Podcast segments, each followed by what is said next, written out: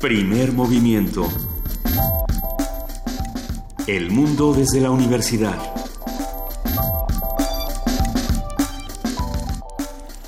Muy buenos días, son las 7 de la mañana con 5 minutos de este viernes 18 de noviembre. Estamos aquí en Radio UNAM arrancando primer movimiento querida Luisa Iglesias. Queridísimo Benito Taibo, el gusto que tenemos todos los, los que hacemos aquí primer movimiento de que estés de vuelta esta mañana y los radioescuchas que ayer preguntaban, ¿dónde está Benito? ¿Dónde está Benito? Aquí está Aquí Benito. está Benito. Aquí está Benito. y nos da tanto gusto que estemos todos aquí juntos. Eh, un abrazo a nuestra jefa de información, Juana Inés de esa, que siempre está con nosotros. Aunque no esté todavía en cabina, siempre está Esta- con el lunes nosotros. ya estará aquí, andan preguntando por ella, el lunes está aquí. Pronto, Sí, pronto nos escucharán a los tres. a Sil pregunta, ¿cuándo vuelve a primer momento Juana Inés? El lunes está aquí de regreso.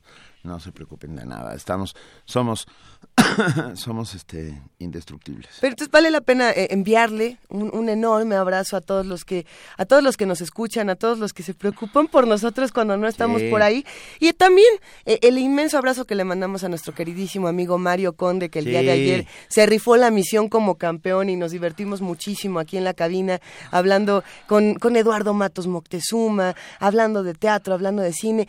Este día no, no será la excepción, será divertidísimo. Les prometemos que haremos eh, de, de las noticias difíciles un espacio lúdico y un espacio inteligente. Vamos, vamos a trabajar. Bueno, que hay unas que no están tan divertidas, ¿verdad? Hay unas de las que no nos vamos a poder reír porque, porque no se vale y hay que eh, encauzarlo de otra manera. Sin Li- duda. Li- Lila Renata cumple hoy siete años y entonces queremos mandarle un beso y un abrazo eh, de parte de todo el equipo del primer movimiento. Desde que arrancó primer movimiento, hay Tania, Tania Mafalda. Ah, es la hija de Tania Mafalda, Sí, claro. Y ella han estado ahí pendientes. Bueno, las queremos a las dos y les mandamos un fuerte abrazo. Hoy, eh, ¿qué ha pasado? Bueno, ¿Qué tanto Veracruz no está colapsando. Eh, el Jalapa ayer se convirtió en una ciudad donde los servicios, sobre todo los servicios de emergencia y, y los servicios ciudadanos fueron colapsados por la falta de pago. Hubo una protesta grande porque a algunos se les debe un par de, una quincena, dos quincenas, paro protección civil, paro seguridad pública, para el sistema de aguas, para, o sea... Bueno, y la un alerta de, tema- de los policías que dicen y nosotros también nos vamos a paro si es necesario porque no, no estamos recibiendo el pago correspondiente. ¿Qué está pasando con el dinero en Veracruz? ¿Qué está pasando? Pues que se lo llevaron todo. O eso se, lo, lle- se- lo llevaron todo, pero ¿cuál es el plan? Eh, ¿qué, es lo que, ¿Qué es lo que se va a hacer a partir de este momento? ¿Y cómo todos nos podemos solidarizar y sumar a lo que está, para, para ayudar a nuestros amigos eh, que están en Veracruz viviendo una situación tan difícil? pues, un rescate desde la federación, un apoyo desde la federación mm, es pensable, pero que muy pronto paguen quienes tienen que pagar, porque Eh, eh, no, no puede suceder esto, no puede seguir sucediendo en el país que el robo sea constante, continuado, seis años de gobierno en los cuales se robaron miles de millones de pesos. Es increíble ya ya va siendo hora de que este país se transforme cambie. Ya ya no podemos seguir soportando este tipo de cosas porque porque será inviable a la larga. Entonces bueno basta basta Por supuesto. Es, es difícil, pero hoy lo vamos a tratar aquí en primer movimiento, en nuestra nota nacional.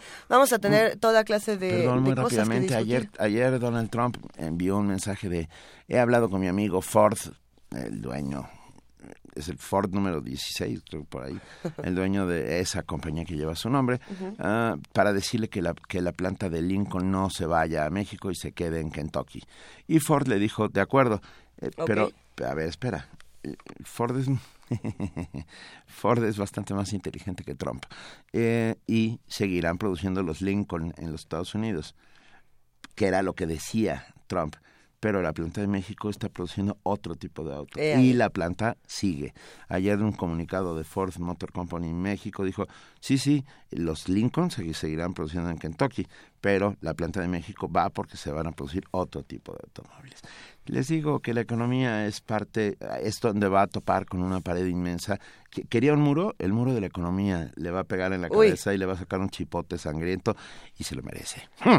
Vamos a ver qué Ya, así sucede con todo esto. Qué, qué duro lo que va a ocurrir en los próximos meses y en las próximas semanas en el mundo. Vamos a discutirlo, vamos a verlo desde, desde la inteligencia y el conocimiento. Tenemos mucho que discutir esta mañana. A ver, ahí les va. En nuestro... ah, y tenemos algo que nos va a encantar. A ver, Ocio, esta obra en la, ruina, en la ruina de los náufragos. Vamos a platicar con Bruno Ruiz, director y coescritor de la obra, pero también vamos a platicar con Paola Castillo, actriz que cursa actualmente la licenciatura en actuación en la Escuela Nacional de Arte Teatral, es asistente del taller de teatro de la Facultad de Música y forma parte del laboratorio de creación escénica Teatro desde la Grieta. Pero por si no fuera poco, o por si fuera poco, vamos a hablar con Daniela Bustamante. Ella es actriz egresada de la Escuela Nacional de Arte Teatral Actualmente también forma parte del Laboratorio de Creación Escénica Teatro desde la Grieta. Y bueno, en La Ruina de los Náufragos es, algo que, esperemos disfruten tanto como, a nosotros nos llama la atención. Ah, posteriormente estará con nosotros la doctora Rosa Beltrán, directora de la Dirección de Literatura de la UNAM, que nos hablará sobre la conferencia Novela y Ensayo que impartirá el día de hoy Máximo Rizante en la UNAM, por supuesto. La participación del antiguo Colegio de San Ildefonso hoy es muy especial. Hoy vamos a tener el gustazo de platicar con el doctor Enrique Dussel Peters. Él es profesor e investigador de la Facultad de Economía, como ustedes saben, director del Centro de Estudios China-México de dicha facultad. Y bueno, tiene un tema importante esta conferencia, Condiciones y Retos Socioeconómicos en la Relación México-China en 2016, dentro del marco de la exposición Obras Maestras del Museo Nacional de Arte de China. Eh, Enrique Dussel, a mí me, me fascina lo que lo que hace y bueno, será interesantísimo charlar con él. En nuestra nota del día, nuestra nota nacional, hablaremos sobre los mandos policiacos en Veracruz. Eh, es un tema grave, ustedes lo saben, eh, han sido algunos de los ex mandos policiacos ya fueron descubiertos como cómplices del crimen organizado. Para ello estará con nosotros Daniela Jacome, periodista y amiga, hablándonos desde Veracruz sobre este, este tema grave. En la nota internacional vamos a hablar sobre Brasil. Bueno, Brasil está pidiendo un gobierno militar. ¿Qué está pasando en Brasil? ¿Qué está pasando por allá? Vamos a hablar con Lucio Olivier Costilla. Él es doctor en sociología por la UNAM, postdoctorado en sociología política en Brasil, Universidad Federal de Ceará. Él es autor del libro El Estado ampliado en Brasil y México, entre otras publicaciones. Posteriormente, Guadalupe Ferrer, directora general de actividades cinematográficas de la UNAM, nos hablará sobre la diversidad del Medio Oriente, un ciclo de cine-debate que se llevará a cabo, por supuesto, en la Filmoteca de la UNAM y y, creo que es el gran momento para ver cine de Medio Oriente y para discutirlo, porque tenemos ideas preconcebidas sobre ese cine y pena hacer una revisita a él porque están haciendo cosas francamente interesantes. A ver si nos vamos eh, de cine debate tú y yo, querido Benito. Y todos los que nos escuchan, vámonos todos juntos. A ver, también vamos a charlar esta mañana. No, a ver, ya les iba a decir la mesa, pero viene poesía necesaria. ¿A quién le toca? No sé, alguien aparece, siempre aparece un buen poeta que se acerca y te, llama, te habla al oído. Pero, ¿te toca a ti? Ah, sí. Me toca a mí. Ah. porque le tocó a Conde ayer. ¿Qué vamos a hacer? Nos vamos a echar un volado o un, un doble función, un cine de permanencia. ¿Un disparejo en vivo? Poesía permanencia voluntaria y nos echamos doble. ¿Disparejo en vivo? Órale. ¿Qué, prefieres? ¿Cine?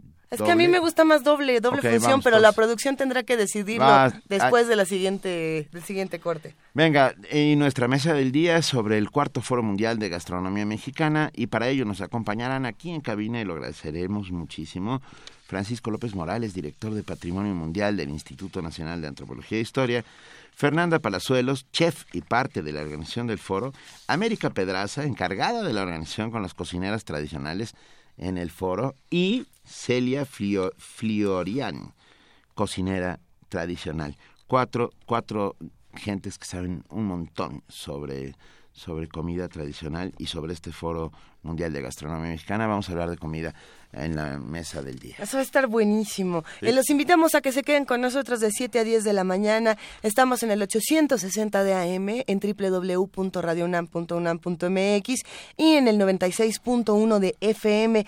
Y ahora, una nota de lo que se está haciendo en la universidad. Ahí les va. Alumnos y profesores de la UNAM participaron en la revisión y mejora de los contenidos de Wikipedia. Porque sí, Wikipedia se consulta. No podemos hacerle el feo a, a Wikipedia, por el contrario, mejoremos las herramientas vamos a enriquecerlas entre todos. Para eso están proyectos como estos que realiza la universidad. Ayer se realizó en la ciudad universitaria el segundo Editation Wiki UNAM. A ver, nuestro compañero Antonio Quijano tiene los detalles. Este jueves se realizó el segundo Editaton Wiki UNAM con el objetivo de que alumnos y profesores de la UNAM revisen, corrijan y mejoren los contenidos de Wikipedia, enciclopedia virtual que anualmente recibe 500 millones de visitas solo en México. Se trata de una de las 10 plataformas más visitadas en Internet, con un acervo que supera los 37 millones de artículos en 287 idiomas. Este año participan 18 entidades académicas de la UNAM y varias universidades estatales. Al inaugurar el encuentro, el doctor Francisco Cervantes, coordinador de Universidad Abierta y Educación a Distancia, dijo que la revisión y actualización de los contenidos de Wikipedia debe ser un trabajo permanente. Ya basta de quejarse de que algunos contenidos de Wikipedia los consideramos que no son adecuados y, ahora hay que ponerse a trabajar para que cuando encontremos algo aportemos para que los contenidos sean de la calidad. Eh, yo creo que eso ha ido cambiando en el tiempo. Estuve revisando que hay estudios eh, donde se ha comparado la calidad de los contenidos de Wikipedia con la calidad de los contenidos de la Enciclopedia Británica, por ejemplo. Y eh, digo, los más, los más escépticos dicen que la diferencia es un 24%. ¿No? Quiere decir que el 80%, casi el 75% de lo que está en Wikipedia es de la misma calidad que lo, que lo de la enciclopedia británica, entonces quiere decir que vamos por buen camino. Y si nosotros contribuimos a que ese otro 24 mejore, pues en poco tiempo tendríamos una Wikipedia que es muy extensa y que además hay temas que cada uno de nosotros le interesaría que estuvieran bien, entonces estaríamos contribuyendo a un proyecto que va a tener un impacto muy importante en el trabajo de nuestros estudiantes y de nuestros profesores. Iván Martínez Montaño, director de Wikipedia México, resaltó que la participación de los universitarios enriquecerá los contenidos en diversas áreas de conocimiento e investigación. Son muchas las coincidencias que existen entre ambos proyectos. También para Wikipedia el diálogo, el enriquecimiento eh, de parte de las posturas, el enriquecimiento del conocimiento que existe actualmente en Wikipedia se nutre a través de su diversidad y a través del componente voluntario que miles de personas en todo el planeta están haciendo en este momento. Dentro de Wikimedia México la relación con la UNAM es absolutamente simbiótica. Yo creo que de cada 10 voluntarios, voluntarios de Wikimedia México serán 6 de la UNAM, somos egresados de la UNAM, yo creo. Yo creo que más, ¿verdad? Al menos tres personas de la mesa directiva también son parte de la UNAM, es decir, yo mismo soy egresado de la Facultad de Estudios Superiores de Acatlán, es decir, eh, la relación que hay entre Wikimedia México y el conocimiento libre y la UNAM es una cuestión natural, que va a crecer con el paso de los años. Ya hemos platicado con el equipo de aquí de la coordinación, que queremos hacer un trabajo mucho más programático, que refleje la grandeza, la trascendencia y todo, digamos, el, el, tamaño que tiene la universidad, no solamente en México, sino en América Latina y el propio el mundo entero. Su parte, la doctora Ofelia Contreras, secretaria de Innovación de la CUAET, recordó que en su primera edición, el Editatón tuvo una participación de 400 estudiantes. Destacó la incorporación de contenidos propios de la UNAM para este año pues van a entrar cosas nuevas. Va a entrar, por ejemplo, el posgrado en urbanismo, va a entrar el posgrado en biología, va a entrar el posgrado en docencia para la educación media superior, el posgrado en historia y en general van a entrar los alumnos con las investigaciones que están haciendo, tanto en doctorado como en maestría. Entonces es conocimiento que se está produciendo en este momento. El posgrado en astronomía también entra, entonces se va a nutrir con toda esta información que son investigaciones recientes. En esta ocasión, el segundo Editatón Wiki UNAM se realizó en el Centro de Exposiciones y Congresos con la participación de más de 600 alumnos y profesores. Para Radio UNAM, Antonio Quijano.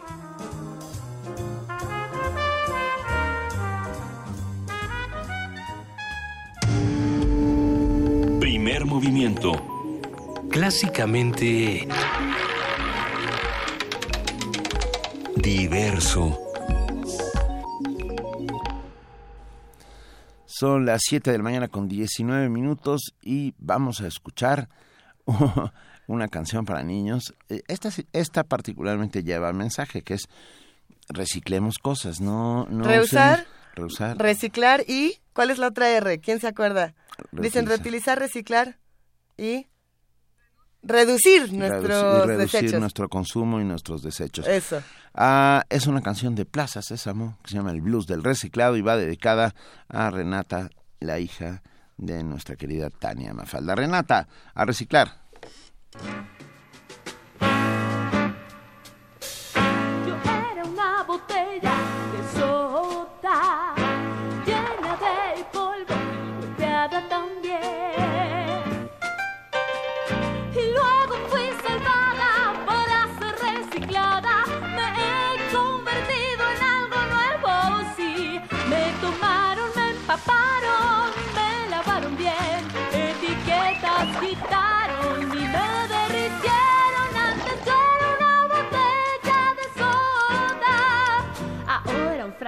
Galletas con tapas soy. Reciclada, reciclada, he sido reciclada. Creía que ya no servía. Ahora algo nuevo soy. Yo era un viejo frasco de plástico. Me sentía triste y mal también. Y luego fui salvado para ser reciclado. Me he convertido en algo nuevo. Me tomaron, me empaparon, me lavaron bien. Etiquetas quitaron, me derritieron. Antes era frasco de plástico, un carro de juguete. Ahora soy reciclado, reciclado. He sido reciclada. Creía que ya no servía.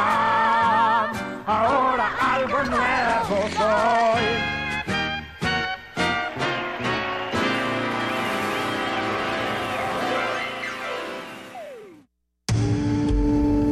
Primer movimiento. Clásicamente Incluyente.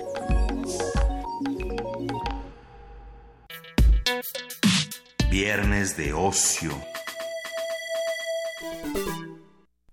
En la ruina de los náufragos es una puesta en escena que narra la historia de tres generaciones, construyendo un puente entre pasado y futuro para reflexionar sobre la fragilidad de la memoria, las utopías perdidas y las revoluciones muertas. Una pieza donde se analiza el concepto de herencia, de trabajo y de futuro.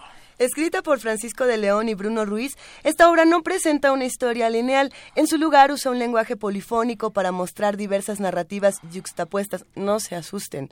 Esto, esto puede ser más divertido que la palabra yuxtapuesto, aunque la palabra yuxtapuesto es divertida. Este programa está patrocinado por la palabra yuxtapuesto. Exactamente. Va. Los actores eh, Daniela Bustamante, Jorge Rojas y Paola Castillo hablan directamente al público para hacerle partícipe de esas historias que se ven en escena. En la ruina de los náufragos se presentará el 19 de noviembre, del 19 de noviembre al 11 de diciembre, esto en la sala Marlowe los sábados y domingos. Vamos a hablar eh, sobre esta puesta en escena, qué propone, qué tan difícil es para el público eh, entrarle a, las nuevas narrativas teatrales donde te hacen participar y de pronto quieres salir corriendo. Háblese de mí y de muchos que, nos hemos aventado a, participar en el teatro de maneras diferentes. Bueno, vamos a hablar con Bruno Ruiz, él es director y coescritor de esta obra y vamos a platicar también con Paola Castillo, actriz que cursa actualmente la licenciatura en actuación en la Escuela Nacional de Arte Teatral. Eh, para nosotros es un gustazo que estén con nosotros esta mañana, que hayan a- atravesado la ciudad con tránsito, con, ah, con este, objetos voladores no identificados y demás y que estén aquí para contarnos qué es esto de En la ruina de los náufragos. Pero antes de decir que los dos pertenecen al Laboratorio de Creación Escénica, Claro. Teatro de La Grieta. Así es. Bienvenidos los dos. Muchas gracias. Gracias, por Muchísimas acompañarnos. gracias. Buen día. A ver, ¿por dónde empezó? Como ya que el destripador, vayamos por partes. Por parte, ¿qué, qué es En la ruina de los náufragos?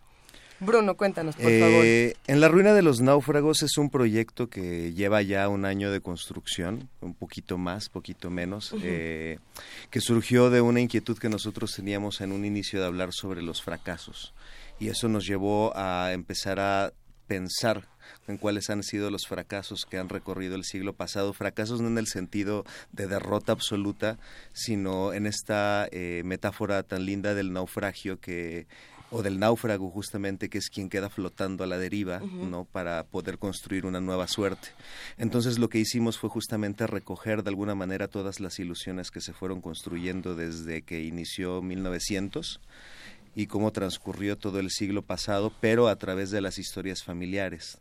De alguna manera, eh, la mayoría de nosotros tenemos eh, eh, bisabuelos que participaron en la revolución o Claro. abuelos que estuvieron en el 68, padres que estuvieron en movimientos sindicales y que de alguna manera fueron viendo cómo todas estas ilusiones que trajo justamente la modernidad, de repente en el nuevo siglo, que es el siglo que nosotros estamos viviendo, se han empezado a desmoronar. Entonces, eh, nosotros justamente comenzamos a reflexionar sobre eso y terminamos hablando de la memoria, del recuerdo, de esta noción de herencia justamente para tratar de entendernos a nosotros en este mundo que nos tocó transitar. Hay algo que me parece muy interesante y es que eh, en digamos en la propuesta que se tiene para esta obra eh, no solamente se les llama actores sino que se les llama rememorantes. Así esto es, es. algo que, que me había tocado ver y dije será que sí sí en efecto son rememorantes. ¿Qué, por qué son actores y rememorantes al mismo tiempo ¿Qué, qué es lo que pasa tiene que ver con el texto tiene que ver eh, con cómo decidieron montar la obra ¿Qué- de dónde viene Creo que tiene que ver con cómo hemos decidido relacionarnos y narrar estas historias. Creo que, por lo menos para mí, lo más bello de Ruinas es que a través del compartir mi historia, la historia de mi familia, las historias de mis compañeros, puedo hacer que el público, por lo menos me encantaría hacer que el público pueda recordar sus propias historias.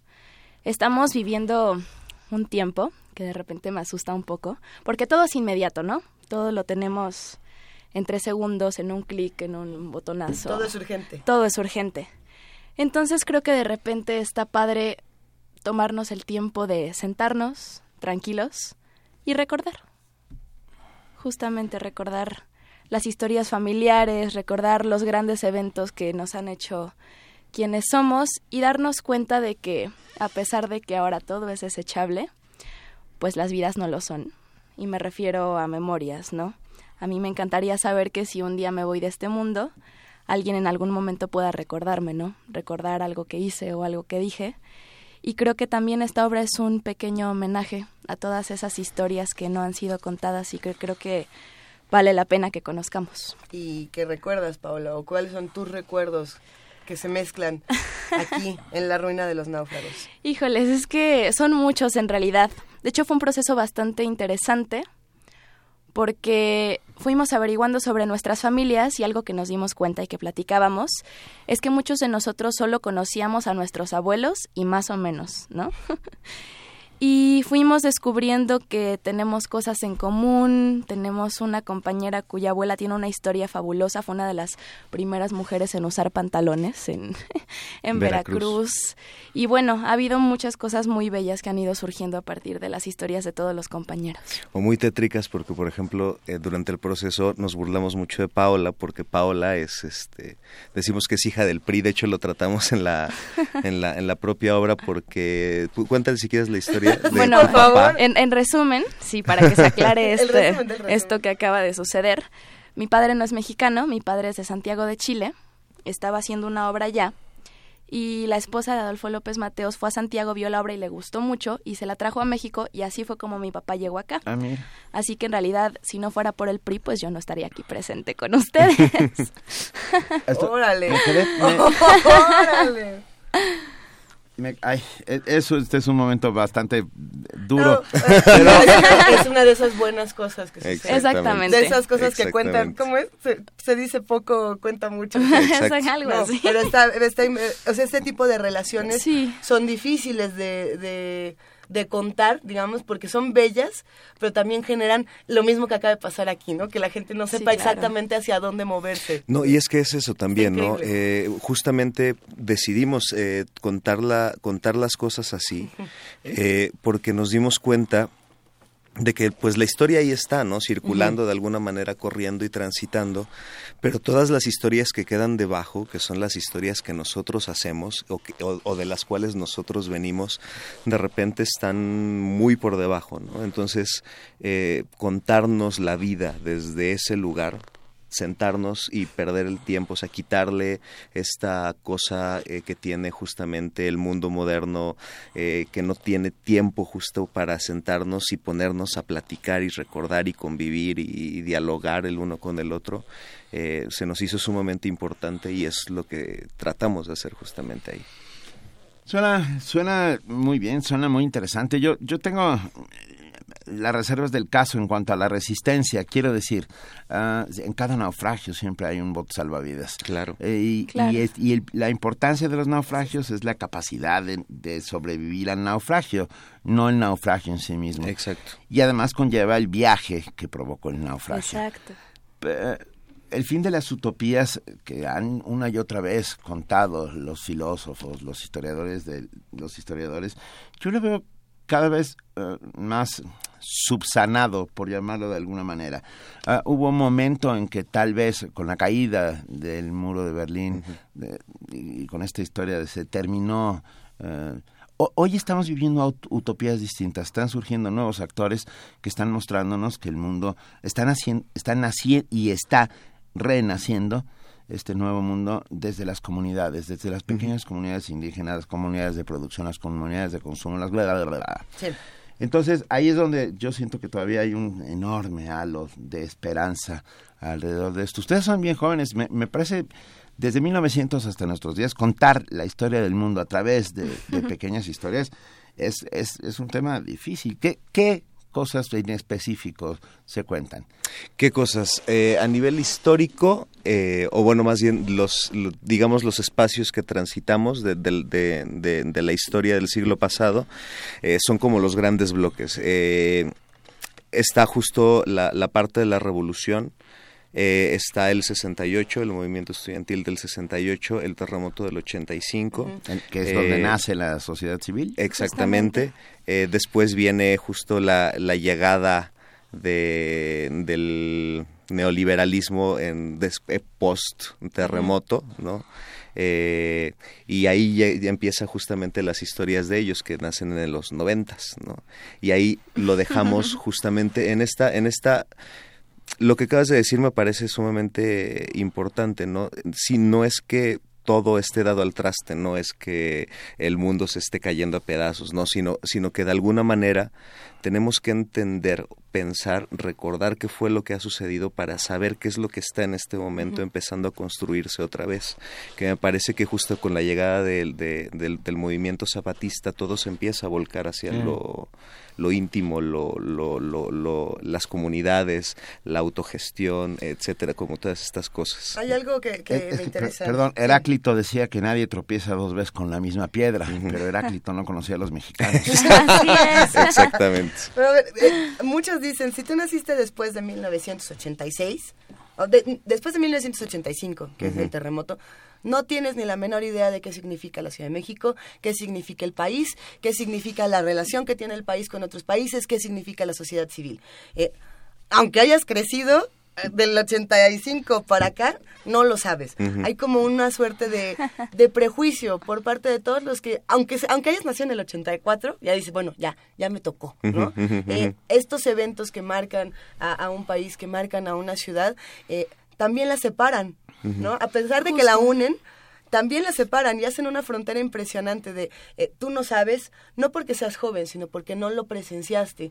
Eh, reconstruir la memoria a partir de fracasos o de éxitos puede ser muy riesgoso pensando en esa, en esa frontera que tendrías que, que romper. O sea, están intentando romper ese, o, encontrar un puente, no romper una frontera, hacer puentes para que las generaciones puedan tener diálogos diferentes, por ejemplo. Justamente, mm, de hecho, específicamente yo no viví nada de eso. Soy muy joven aún. ¿En qué año naciste, Paula? Yo nací en el 95. Ah. Sí, sí, sí, soy una pequeña.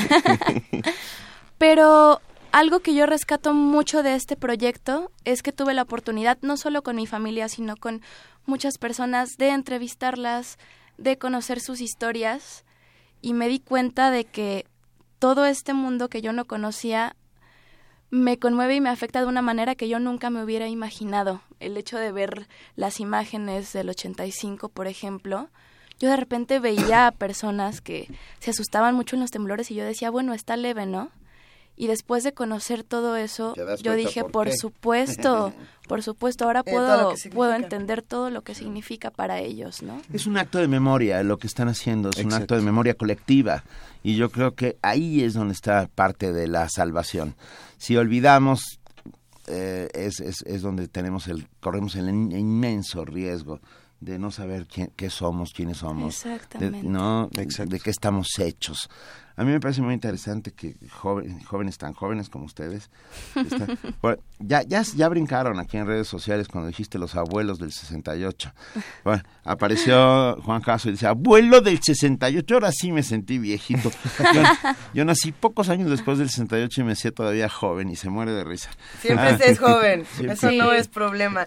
La Eh, edad es mental. Yo tenía ocho años en el 68. En el 68. Es que es justo eso, y entonces los que a los que les toca el 68 como estudiantes tienen una visión muy diferente Exacto. de los que lo vivieron Claro. como niños, de los que lo vivieron como maestros, Claro. o de los que no lo vivieron, pero siguen aprendiendo de ello. Eh, creo que eh, es bien interesante porque, insisto, esto de si no te tocó, no, no, eh, casi casi no eres nada. Es, Pero eso es, una, eso es falacia absoluta. Exacto, Claro. porque Para eso sirve la historia. Exacto, porque hay, hay una, una frase, una conclusión a la que llegamos justo y que se dice en, en el momento, somos un recuerdo que se remonta antes de nosotros. ¿No? Somos un reflejo que se remonta antes de nosotros, justamente pensando en que toda la historia del mundo está aquí, Claro. en nosotros, vibrando también de alguna manera, ¿no? Y que necesitamos dialogarla, porque si no la dialogamos, si no la entendemos, si no la recordamos, eh, se muere. Está muy bien. Y justo, ah, perdón, perdón. No, no, no. y justo tomar la ruina no como algo que ya está deshabitado y triste y solo, sino como algo que podemos usar como base para construir algo más, algo más fuerte, algo con más conocimiento, algo que nos involucre a todos, ¿no? Y creo que justo es trabajo de los jóvenes, o por lo menos a mí así me gusta verlo, tomar en cuenta todo esto para poder llevar un camino que nos lleve hacia mejor puerto. Por supuesto, está muy bien. Hay obras que se encargan de recordar, eh, que a mí me parece muy interesante, o, o más no de recordar, de hacer este ejercicio eh, nuevo en el que las personas participan. Y no, no es tan nuevo, ya no es tan nuevo, ¿no? pero, pero participan de maneras diferentes o mucho más íntimas. ¿no? Por ejemplo, el colectivo Macramé, si no me equivoco, hace un par de años eh, realiza una obra que, que se llama Nadie, no, no es Nadie pertenece aquí más que, más que tú. Es una obra donde lo que hacen es un museo de la arqueología personal. Y es extraño porque todos los que íbamos teníamos que tomar un objeto que trajéramos con nosotros, un reloj, y contar una historia de ese objeto y dejarla en una mesa y hacer un museo de nuestra propia arqueología. Y, y lo que pasaba después es que tenías que bailar con todo el mundo y tenías que hacer filas. E- Era muy extraño y a mí me aterroriza. Soy de las que sí, cuando dicen, recuerdo a los que payasos cuando decían, pasas a bailar y decían, no, por favor, y me echaba a correr. Es así. Y muchas personas tenemos esta resistencia a participar por temor a exponer nuestra propia intimidad, por temor a encontrar algo de nosotros mismos que a lo mejor nos, nos asusta o, o- o nos entristece o nos duele muchísimo. Eh, ustedes hacen esto, hacen participación y encuentro con, con el otro y le hablan al otro y pelean con el otro de una u otra manera. ¿Cómo es eso? ¿Qué tan difícil se vuelve eso? Bueno, yo creo que de entrada, cada es decisión de cada quien que tanto pueda participar o no, porque efectivamente tampoco se trata de obligar a nadie a que hagan algo que no quieren hacer. Ahora, creo que lo que sucede con la obra es que con las historias intentamos darle la oportunidad al público de que vayan como recordando sus propias historias familiares, las propias cosas que les han contado y ya a partir de eso dialogamos con ellos, ¿no? Nosotros partimos de la idea de que los estamos invitando a nuestra casa. De hecho, es muy curioso porque no podemos estar en una de nuestras casas porque no cabrían, pero sí llevamos muchos objetos de nuestras familias, este objetos que tienen cierta historia, ¿no? Entonces partimos de la premisa de que los invitamos a que se sientan como en su casa, de hecho tomamos algunas cosillas por ahí. Y bueno, después vamos platicando con ellos. Ahora, su participación es opcional. Justamente el público, sí, sí, sí, efectivamente, o sea, ellos ellos deciden si quieren compartirnos o no, o si prefieren en silencio recordar que también es muy válido. Sí, exacto. La, la- la idea es eso, o sea, invitar, invitarlos a, a reunirse con nosotros, ¿no? Eh, sin forzar a nadie ni nada. De hecho, hay, hay un pequeño rompehielos al inicio que es un, unos traguitos de mezcal, después se brinda con No, ellos, bueno, ya etcétera. después de cuatro exactamente, cualquier cosa. A ver, chicos, digan, el- bueno, la sala Mar- Marlow está en Juan Escutia 126, Colonia Condesa, y estarán del 19 de noviembre al 11 de diciembre, sábados a las 19 horas, domingo a las 18 horas, la entrada cuesta 200 pesos y los descuentos habituales a estudiantes, maestros e INAPAM. Pero cuéntenme de dónde eh, surge o cómo comienza este laboratorio de creación escénica Teatro desde la Grieta. Ah, este laboratorio surge, am, empezó el año pasado, somos muy jóvenes, en realidad este sería como nuestro primer proyecto oficial. venga. Eh, muchísimas Gracias. gracias. No, mucha Eh, muchas, muchas gracias. Eh, con una inquietud, bueno, eh, es que son, son como muchas voluntades cruzadas. De repente los grupos de teatro son muchas voluntades cruzadas. Esta no es la excepción. Eh, una de las de esas voluntades fue eh, de parte de todos tratar de encontrar un espacio en donde todos podamos de alguna manera eh, explorar cosas que si no llegan, o sea, si más bien si no tienen un, una fecha de estreno dentro de tres meses, no importa, y el chiste es justamente explorar, darle la vuelta eh, a, los materiales, a, a los pensamientos, a las ideas que se vayan gestando. eh, y pe- pensar en eso, en un espacio de alguna manera confortante para nosotros de exploración, de investigación, de, eh, de generación de preguntas y de cuestionamientos hacia nuestro propio trabajo, hacia el mundo, etcétera, etcétera, etcétera. Qué chido. Estrenan mañana. Estrenamos Mañana. mañana, ¿Están muy nerviosos? cansados. Más Sí, bien. creo que más bien Pero además, cansados. claro, ver, ver a dos teatreros a las 7 de la mañana no es algo habitual, es como es como ver una paloma rosa de Madagascar. Este, Exactamente. este- Lo que nunca vi ni espero ver es un teatrero despertarse temprano, pero sí es maravilloso que podamos tener este tipo de, de charlas. Lo que pasa es que aguantan porque todavía están muy jóvenes, pero está maravilloso. Eh, A mí me parece maravilloso. ¿Qué, qué esperan mañana al abrir el telón? No sé si tengan telón, porque ya no hay telones. No ya- hay telón. todo No, esto no hay un- telón ya. Todo esto ya es... ¿no? Pero Eso bueno, es una, una es una suerte de frase hecha, ¿no? Exactamente. O de lugar común. ¿Qué esperan mañana cuando se abran las puertas del- de la sala Marlow? Pues yo de inicio... Vaya, esta obra no tiene sentido si no hay quien la reciba, ¿no? Entonces de inicio espero de todo corazón poder compartir de la forma más amable y amena con el público y si logro hacer que por lo menos uno de ellos recuerde algo, yo voy a ser muy muy feliz. Yo espero que se la pasen muy bien, que se sientan acogidos, que se sientan eh, eh, protegidos, que sea un apapacho la, la, la propia pieza, un justo este como ir y platicar con tu propia familia y empezar a recordar toda la vida que ha transcurrido. Eso espero. Recordemos todos juntos, eh, Bruno, a mí me gustaría preguntarte, esta, ¿este es un producto de, de tu trabajo en Jóvenes Creadores del FONCA o, o no forma parte de lo que has hecho como joven creador eh, del 2016 al 2017? No, no, no, no. De hecho, apenas voy a empezar justo mi. Ah, o mi sea que hay más planes. Hay más planes para el próximo año, justo con, Ah. con, con te- Teatro desde la Grieta. Los No, voy a empujar hacia allá. Pero sí, no, este es completamente independiente del Fonca, pero pues ya me tuvieron que. Me hacen, me exigieron que pusiera ahí el.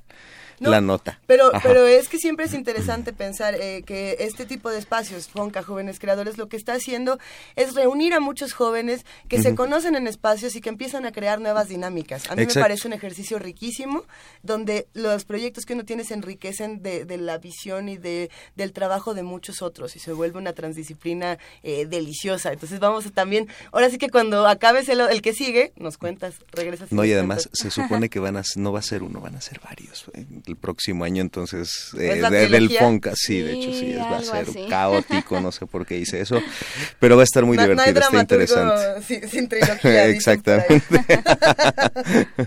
Sala Marlow, Juan Escutia, 126, Colonia Condesa. Mañana estrenan en la ruina de los náufragos y estarán hasta el 11 de diciembre los sábados y domingos de a las 19 horas los sábados, a las 18 los domingos. Cuesta 200 pesos más los descuentos habituales a estudiantes, maestros e INAPAM. Eh, nosotros de verdad les deseamos todo el éxito.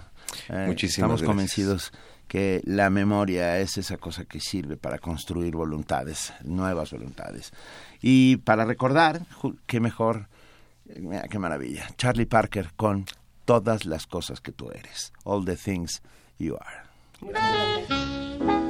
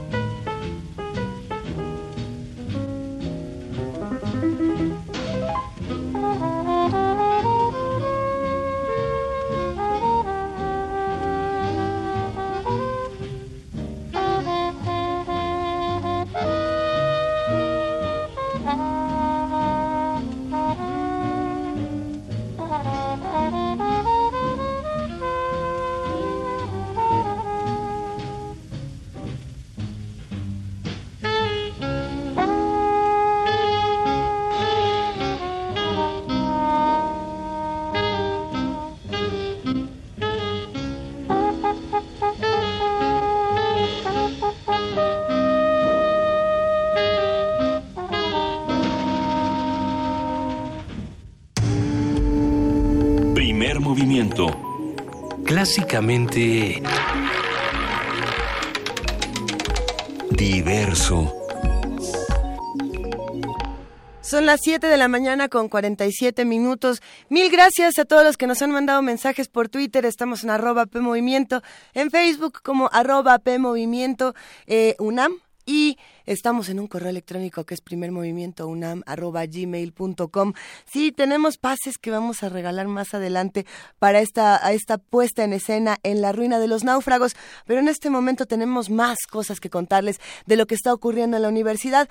Vamos a hablar nada más y nada menos, ustedes lo saben porque es viernes, con Rosa Beltrán. Ella es la directora precisamente de la Dirección de Literatura de la UNAM. Queridísima Rosa, buenos días, ¿cómo estás? Muy bien, Luisa, ¿cómo estás tú? Hola, Benito. Hola querida, te vimos ayer en tu programa con Margot Glantz que llevaba unos zapatos blancos que yo todavía no logro ¿Quieres unos? Sí, sí. quitarme. Sí, Yo sí. Yo sé, yo sé, se quedaron en la memoria. Sí. Eso, los dientes este, y su simpatía. No, bueno, es una maravilla. Gran Margot. programa, felicidades. Gran programa. Muchas gracias, muchas gracias. ¿Y cómo, cómo va todo en la UNAM, querida Rosa? Cuéntanos. Mira, va, va muy bien eh, y hoy viernes tenemos como invitada a una figura pues muy importante de la literatura comparada, dando una conferencia muy especial, porque eh, algo que los comparatistas se preguntan ahora es de qué manera ha cambiado la cultura, la historia de la cultura y lo que antes llamábamos tradición. Y en verdad es que ha habido un giro de 360 grados, porque para empezar,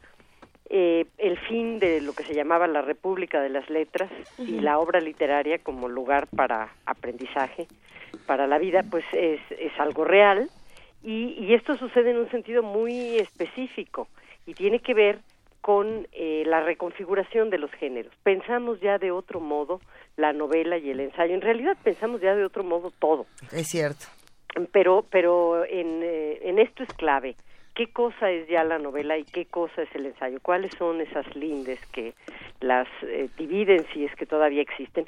¿Y de qué manera nos ha afectado también eh, la, la las nuevas tecnologías? ¿De qué manera nos han afectado a nuestra aproximación del mundo? Por ejemplo, ¿cómo nos afecta leer una revista online? ¿Cómo afecta esto nuestra percepción? Claro. Parecería que no, que lo único que estamos haciendo es cambiar de medio. Y no es cierto. Rizante, que es eh, quien va a venir a dar esta conferencia, Máximo Rizante, y ahora voy a hablar de él, nos, nos dice primero que en el mejor de los casos las lecturas online eh, van a constituir una antología poderosamente infinita de artículos, ensayos, imágenes, sonidos, que podemos almacenar en el cerebro y catalogar, pero no escoger verdaderamente, que son ellos quienes nos escogen y quienes imponen un orden de un modo en que no había ocurrido antes en la historia. Y la diferencia entre el saber enciclopédico que proponían, digamos, los enciclopedistas franceses, esa eh, curiosidad específica, ese saber no no es igual al de ahora porque nuestra aproximación no es crítica. Lo que hacemos es turismo en internet. Esta nueva forma de construir enciclopedias a través de las redes ha venido a cumplir el eterno deseo humano de estar siempre en otra parte, creyendo que en cualquier parte está en casa. Un, un poco lo que sucede cuando vamos a un mall, ¿no? Son iguales estos centros comerciales en cualquier lugar del mundo y por lo tanto sentimos que sí, que estamos yendo en efecto a ese mall, digo adrede esa palabra más que centro comercial porque tiene connotaciones específicas y, y que ese lugar se puede encontrar lo mismo en Las Vegas, en Sudáfrica que en México y hay una sensación sobre todo de la generación de los millennials de estar en casa, de haber sustituido digamos el, el jardín, la naturaleza al aire libre por estos jardines interiores construidos con eh, plantas de plástico, con fuentes, en fin, todo esto cambia de verdad nuestra percepción.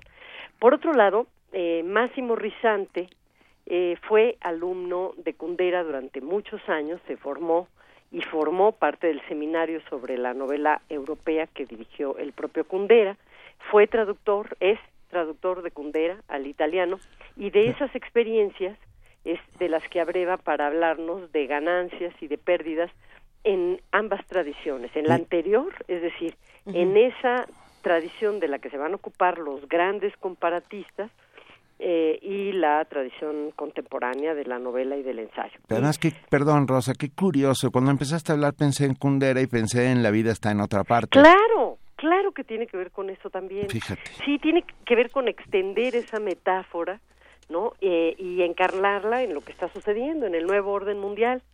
Pero también tiene que ver con un estudio de la novela eh, hecha hecho de manera muy distinta, porque yo voy a jalar agua para mi molino. Para mí, eh, quienes, para entusiasmar a los amigos que están del otro lado escuchándonos y que asistan a esta conferencia hoy en la tarde, mm, bueno, para mí los estudiosos más lúcidos de la literatura, sin duda, los que tienen la visión más amplia, son quienes estudiaron literatura comparada, quienes vienen de la tradición de la literatura comparada, porque pues, porque pueden hacer asociaciones en varias eh, lenguas, en, en varias temporalidades, siglos, en varios géneros, ¿no?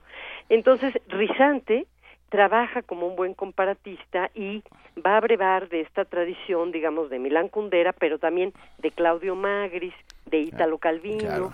¿No? Y, y hasta de George Steiner, pese a la visión tan patriarcal de George Steiner, pero pues son los grandes comparatistas. Perdón, pero me, se me salió esta, esta risita sardónica. Ni modo. Pues hay que Ay, ver el Rosa, te canon queremos. occidental para ver que está un poquito estrecho. Claro, por supuesto. Bien dicho, Rosa, bien dicho. Pero, este, bueno, y Susan Sontag y tal, o sea, esos son los grandes comparatistas. Entonces, es muy interesante oír a, a este tipo de gente hablar de distintas literaturas y de eso que une a las literaturas y de los fenómenos, en este caso de Rizante, que van a marcar la época que estamos viviendo. Por ejemplo, la infantocracia, o sea, hasta qué punto también el comportamiento de Donald Trump no tiene que ver con esa infantocracia. Al kitsch, a la corrección política, o a la falta de corrección política y a todos esos lugares comunes que han convertido la literatura en parte de la sociedad del espectáculo. Es verdad que la vemos de un modo completamente distinto a como se veía en, pues, en los años 80, hasta los años 80. Y otra cosa muy interesante de los comparatistas es que es que para mí son una gran lección de cómo combatir el ombliguismo, es decir, esta afición que tenemos Claro. a mirarnos solo desde nosotros mismos, ¿no? Ellos eh, tienden puentes y es lo que va a hacer Máximo Rizante entre autores de muy distintas tradiciones, por ejemplo, el islandés Bergson, el japonés Kensaburo Oe o el italiano Calvino. Y entonces va a hablar de cómo se relacionan estos autores con otros, incluso con nosotros, como demostró Calvino en sus singulares escritos sobre México. Se acordarán de los cuentos que escribe sobre Oaxaca y hay otro cuento maravilloso eh, en un viaje que él hace a Tula que se llama Serpientes y Calaveras eh, aquí en México, ¿no? Magníficos. Entonces, como todos estamos re- relacionados con todos, tanto los que escriben como los que leen, los que escribimos, los que leemos, pues estar aparte no es no es algo tan eh, sabio ni tan radical como se podría sospechar. Siempre hay esos vasos comunicantes y de eso, relacionado con el ensayo concretamente y con la novela, es de lo que nos hablará hoy Máximo Rizante. Yo quiero invitar a todo nuestro auditorio, a ustedes, por supuesto, al aula magna de la Facultad de Filosofía y Letras, hoy viernes, a las 5 de la tarde, porque creo que es una de esas conferencias que no hay que desaprovechar. No es fácil que venga una figura como esta, él viene de la Universidad de Trento, y la visión que nos va a dar en una hora y veinte sobre la novela y el ensayo contemporáneos, pues van a ser algo que seguramente atesoraremos y que vamos a poder aplicar ¿no? a nuestro trabajo y a nuestras vidas. Ah, me parece eh, espectacular y te lo digo de verdad te- y sobre todo por esta por esta necesidad de combatir esto que tú llamas el ombliguismo que me parece porque somos mucho más parecidos unos a otros de lo que nos pensábamos no Ah, mucho más. mucho más O- oye, más. Este, este islandés Bergson dice sorprendido que eh, pues esa idea de aislamiento que pensamos nosotros que tienen los islandeses, él nunca la sintió, que seguramente los que pertenecen a comunidades gregarias suponen, Fíjate. o sea, nosotros que aquellos que viven lejos están aislados, pero que nunca eh, lo están, no lo estamos. Me encanta. Hoy, 5 de la tarde, aula magna de la Facultad de Filosofía y Letras, estará Máximo Rizante, novela y ensayo, hablando de los de los comparatistas y hablando de cómo no, de cómo nos parecemos tanto y de cómo esta República de las Letras se convirtió en una suerte de eh, enorme cantidad de tribus, ¿no? Que sin embargo siguen siguen perteneciendo a una misma no, no me atrevo a llamarlo nación, porque es algo como más grande, ¿no? es algo más grande, eh, y, pero que sí das en el clavo ah, con esta idea porque eh, esas tribus a la vez forman pues estos archipiélagos. Exacto. Todos estamos unidos a, a todos, mucho más de lo que habíamos estado en ningún otro momento de la historia. Rosa Beltrán, no sabes cuánto, como siempre te agradecemos inmensamente tu presencia, eh, iluminas esta cabina. Lo mismo yo iluminan mi vida. Ay, Un qué bonito. Gracias, Rosa. Te mandamos un beso, Rosa. Beltrán. Gracias. Y mira, tenemos, tenemos una nota para, para irnos a la, a la pausa de las ocho. Así es, a ver, les contamos, mañana 19 de noviembre se conmemora el Día Internacional del Hombre. Las políticas públicas para atender los requerimientos de este sector de la población en nuestro país son insuficientes. Nuestra compañera Dulce García va a ampliar la información para que entendamos un poco más de lo que está ocurriendo.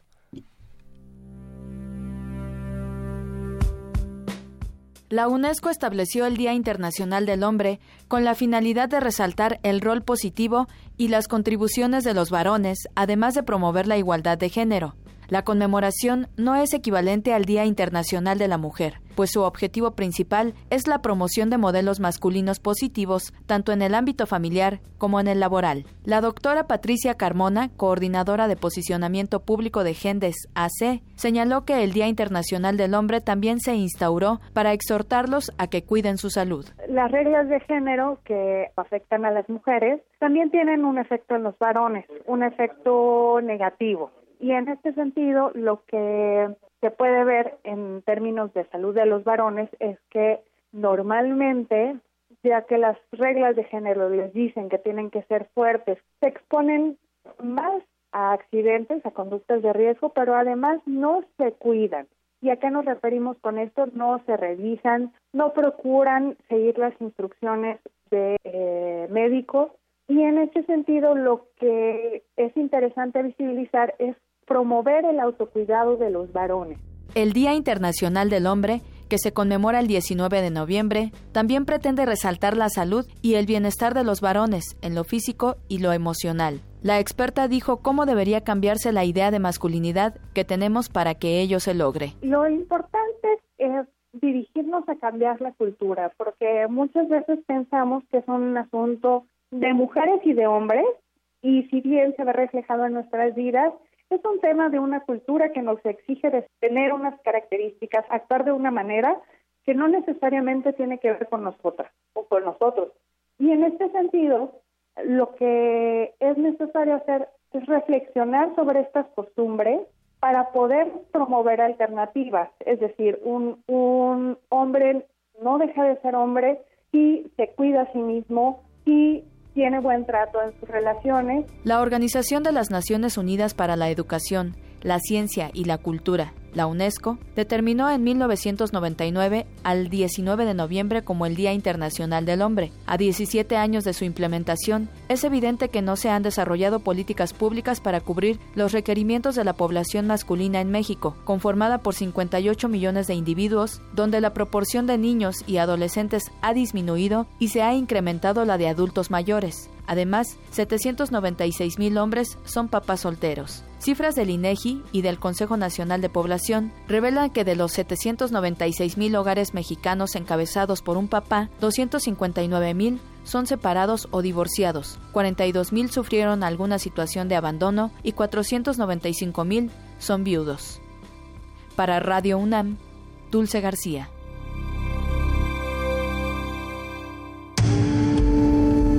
Primer movimiento. Clásicamente Universitario.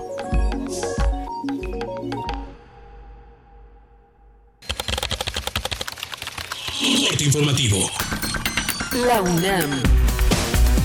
Con la participación de 250 académicos y alumnos se llevó a cabo la segunda edición del Editatón WikiUNAM, que en esta ocasión enriqueció a Wikipedia con 139 artículos nuevos, dos traducciones al inglés, una al catalán y 526 ediciones. Los problemas derivados de la obesidad infantil son múltiples. Además de los metabólicos, están los de la postura, que pueden iniciar con malestares en los ángulos de las rodillas o pie plano, el cual tiende a agravarse pues la bóveda plantar está sometida a un mayor peso y el arco tiende a aplanarse, explicó Rosalba Castañeda Guzmán, académica del Centro de Ciencias Aplicadas y Desarrollo Tecnológico de la UNAM. Nacional. Humberto Roque Villanueva, subsecretario de Población y Migración, estimó que Estados Unidos deportará a solo 60.000 connacionales indocumentados y presos cada año. Recordó que la administración de Obama repatrió a 3 millones de paisanos.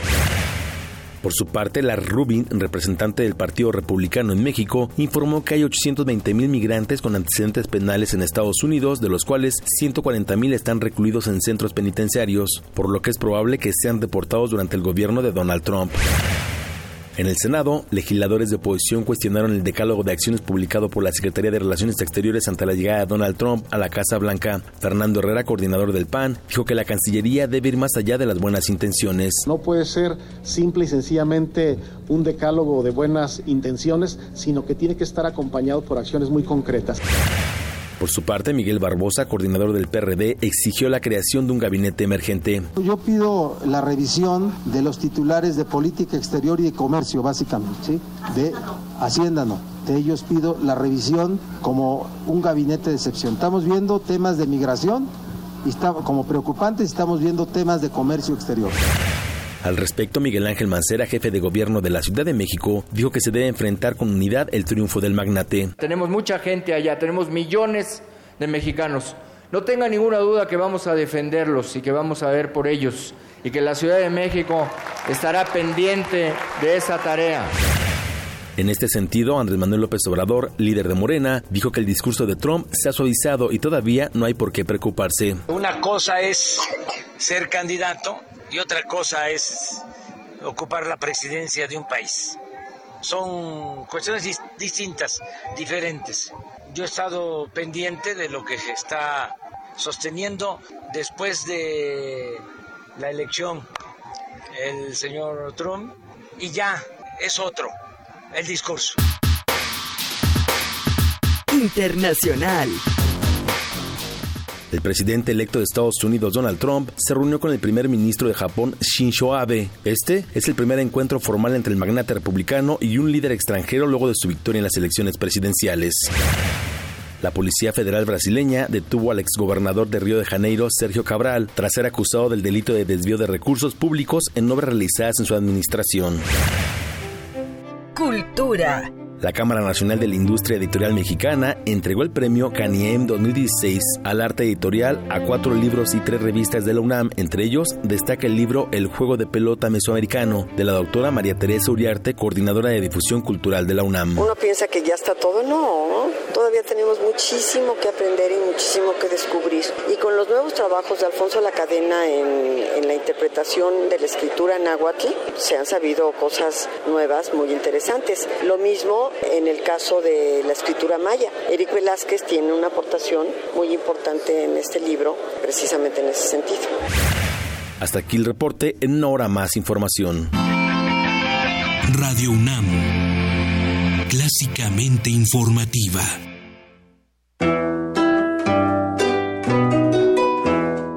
Hagamos comunidad y una pastorela. De guardar ovejas, vengo, rin, rin, Te invitamos a participar en nuestra ya tradicional pastorela decembrina. Entra a la página de Facebook de Primer Movimiento para descargar el texto. El infierno está brindando una oferta de locura que vale lo menos 10. Es un plan para... Elige tu personaje favorito y mándanos una grabación de un minuto al correo electrónico primermovimientounam.gmail.com antes del 8 de diciembre. Ya tienen los pastores el camino franco para llegarse hasta el portal. Las mejores interpretaciones participarán en la versión en vivo de La Pastorela el jueves 15 de diciembre desde la sala Julián Carrillo de Radio UNAM. Primer movimiento. Hagamos comunidad y una pastorela.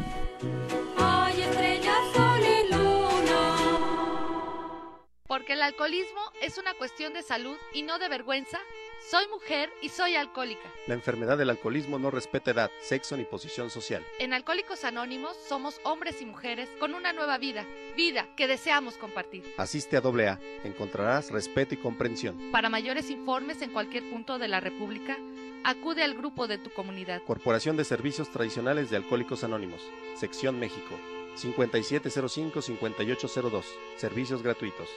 Este mensaje es para ti. Hoy te queremos dar las gracias por no olvidar tu responsabilidad ciudadana. Muy pronto, lo que empezó como una idea se convertirá en una realidad. A ti, que propusiste y decidiste un proyecto para mejorar tu colonia con el presupuesto participativo y a quienes decidieron representar a su colonia o pueblo. Ahora es tiempo de darle seguimiento al proyecto ganador. Ya hablaste por tu colonia, ahora exige que se cumpla. Te esperamos el próximo año con una nueva idea. Instituto Electoral del Distrito Federal.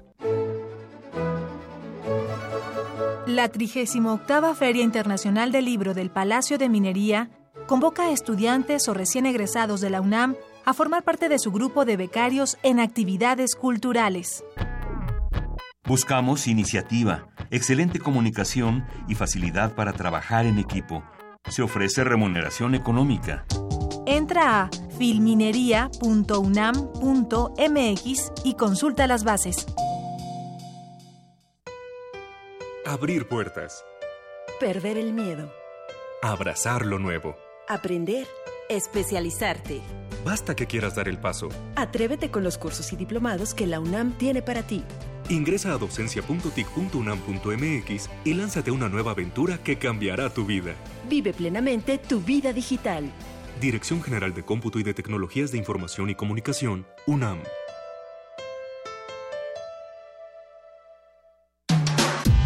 En redes sociales, en Facebook como Primer Movimiento UNAM y en Twitter como P Movimiento o escríbenos un correo a primermovimientounam@gmail.com.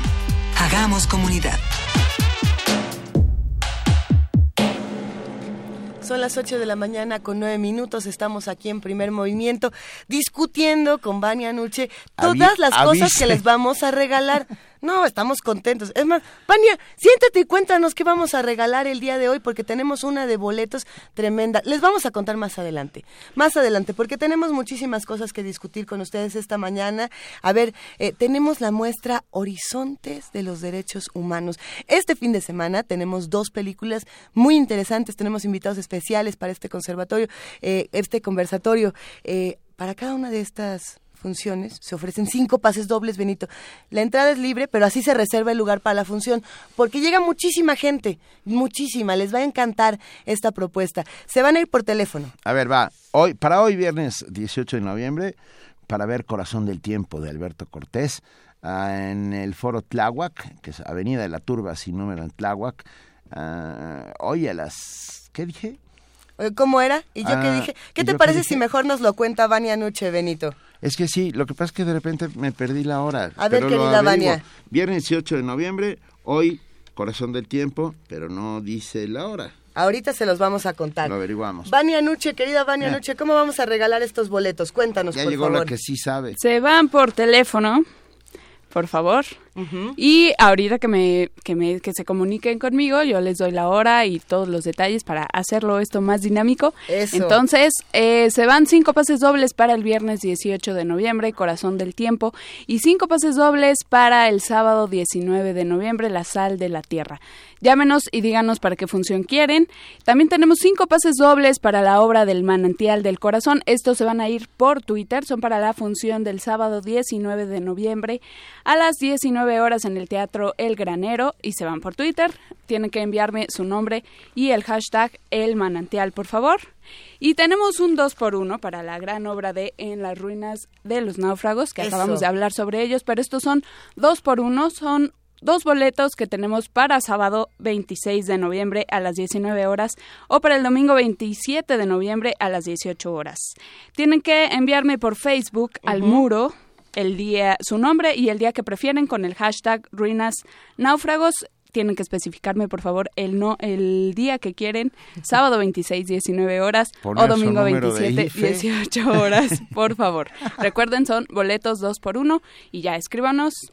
Buen día a todos. Gracias, Vania. Nosotros seguimos aquí contándoles las cosas que ocurren en la universidad. Eh, siempre nos da muchísimo gusto hablar con nuestros amigos del antiguo colegio de San Ildefonso, pero en esta ocasión En esta ocasión tenemos un gusto. invitado especial Sí, ¿qué porque está con nosotros el doctor Enrique Dussel Peters, profesor e investigador de la Facultad de Economía, director del Centro de Estudios China-México de dicha facultad. Muy buenos días, Enrique.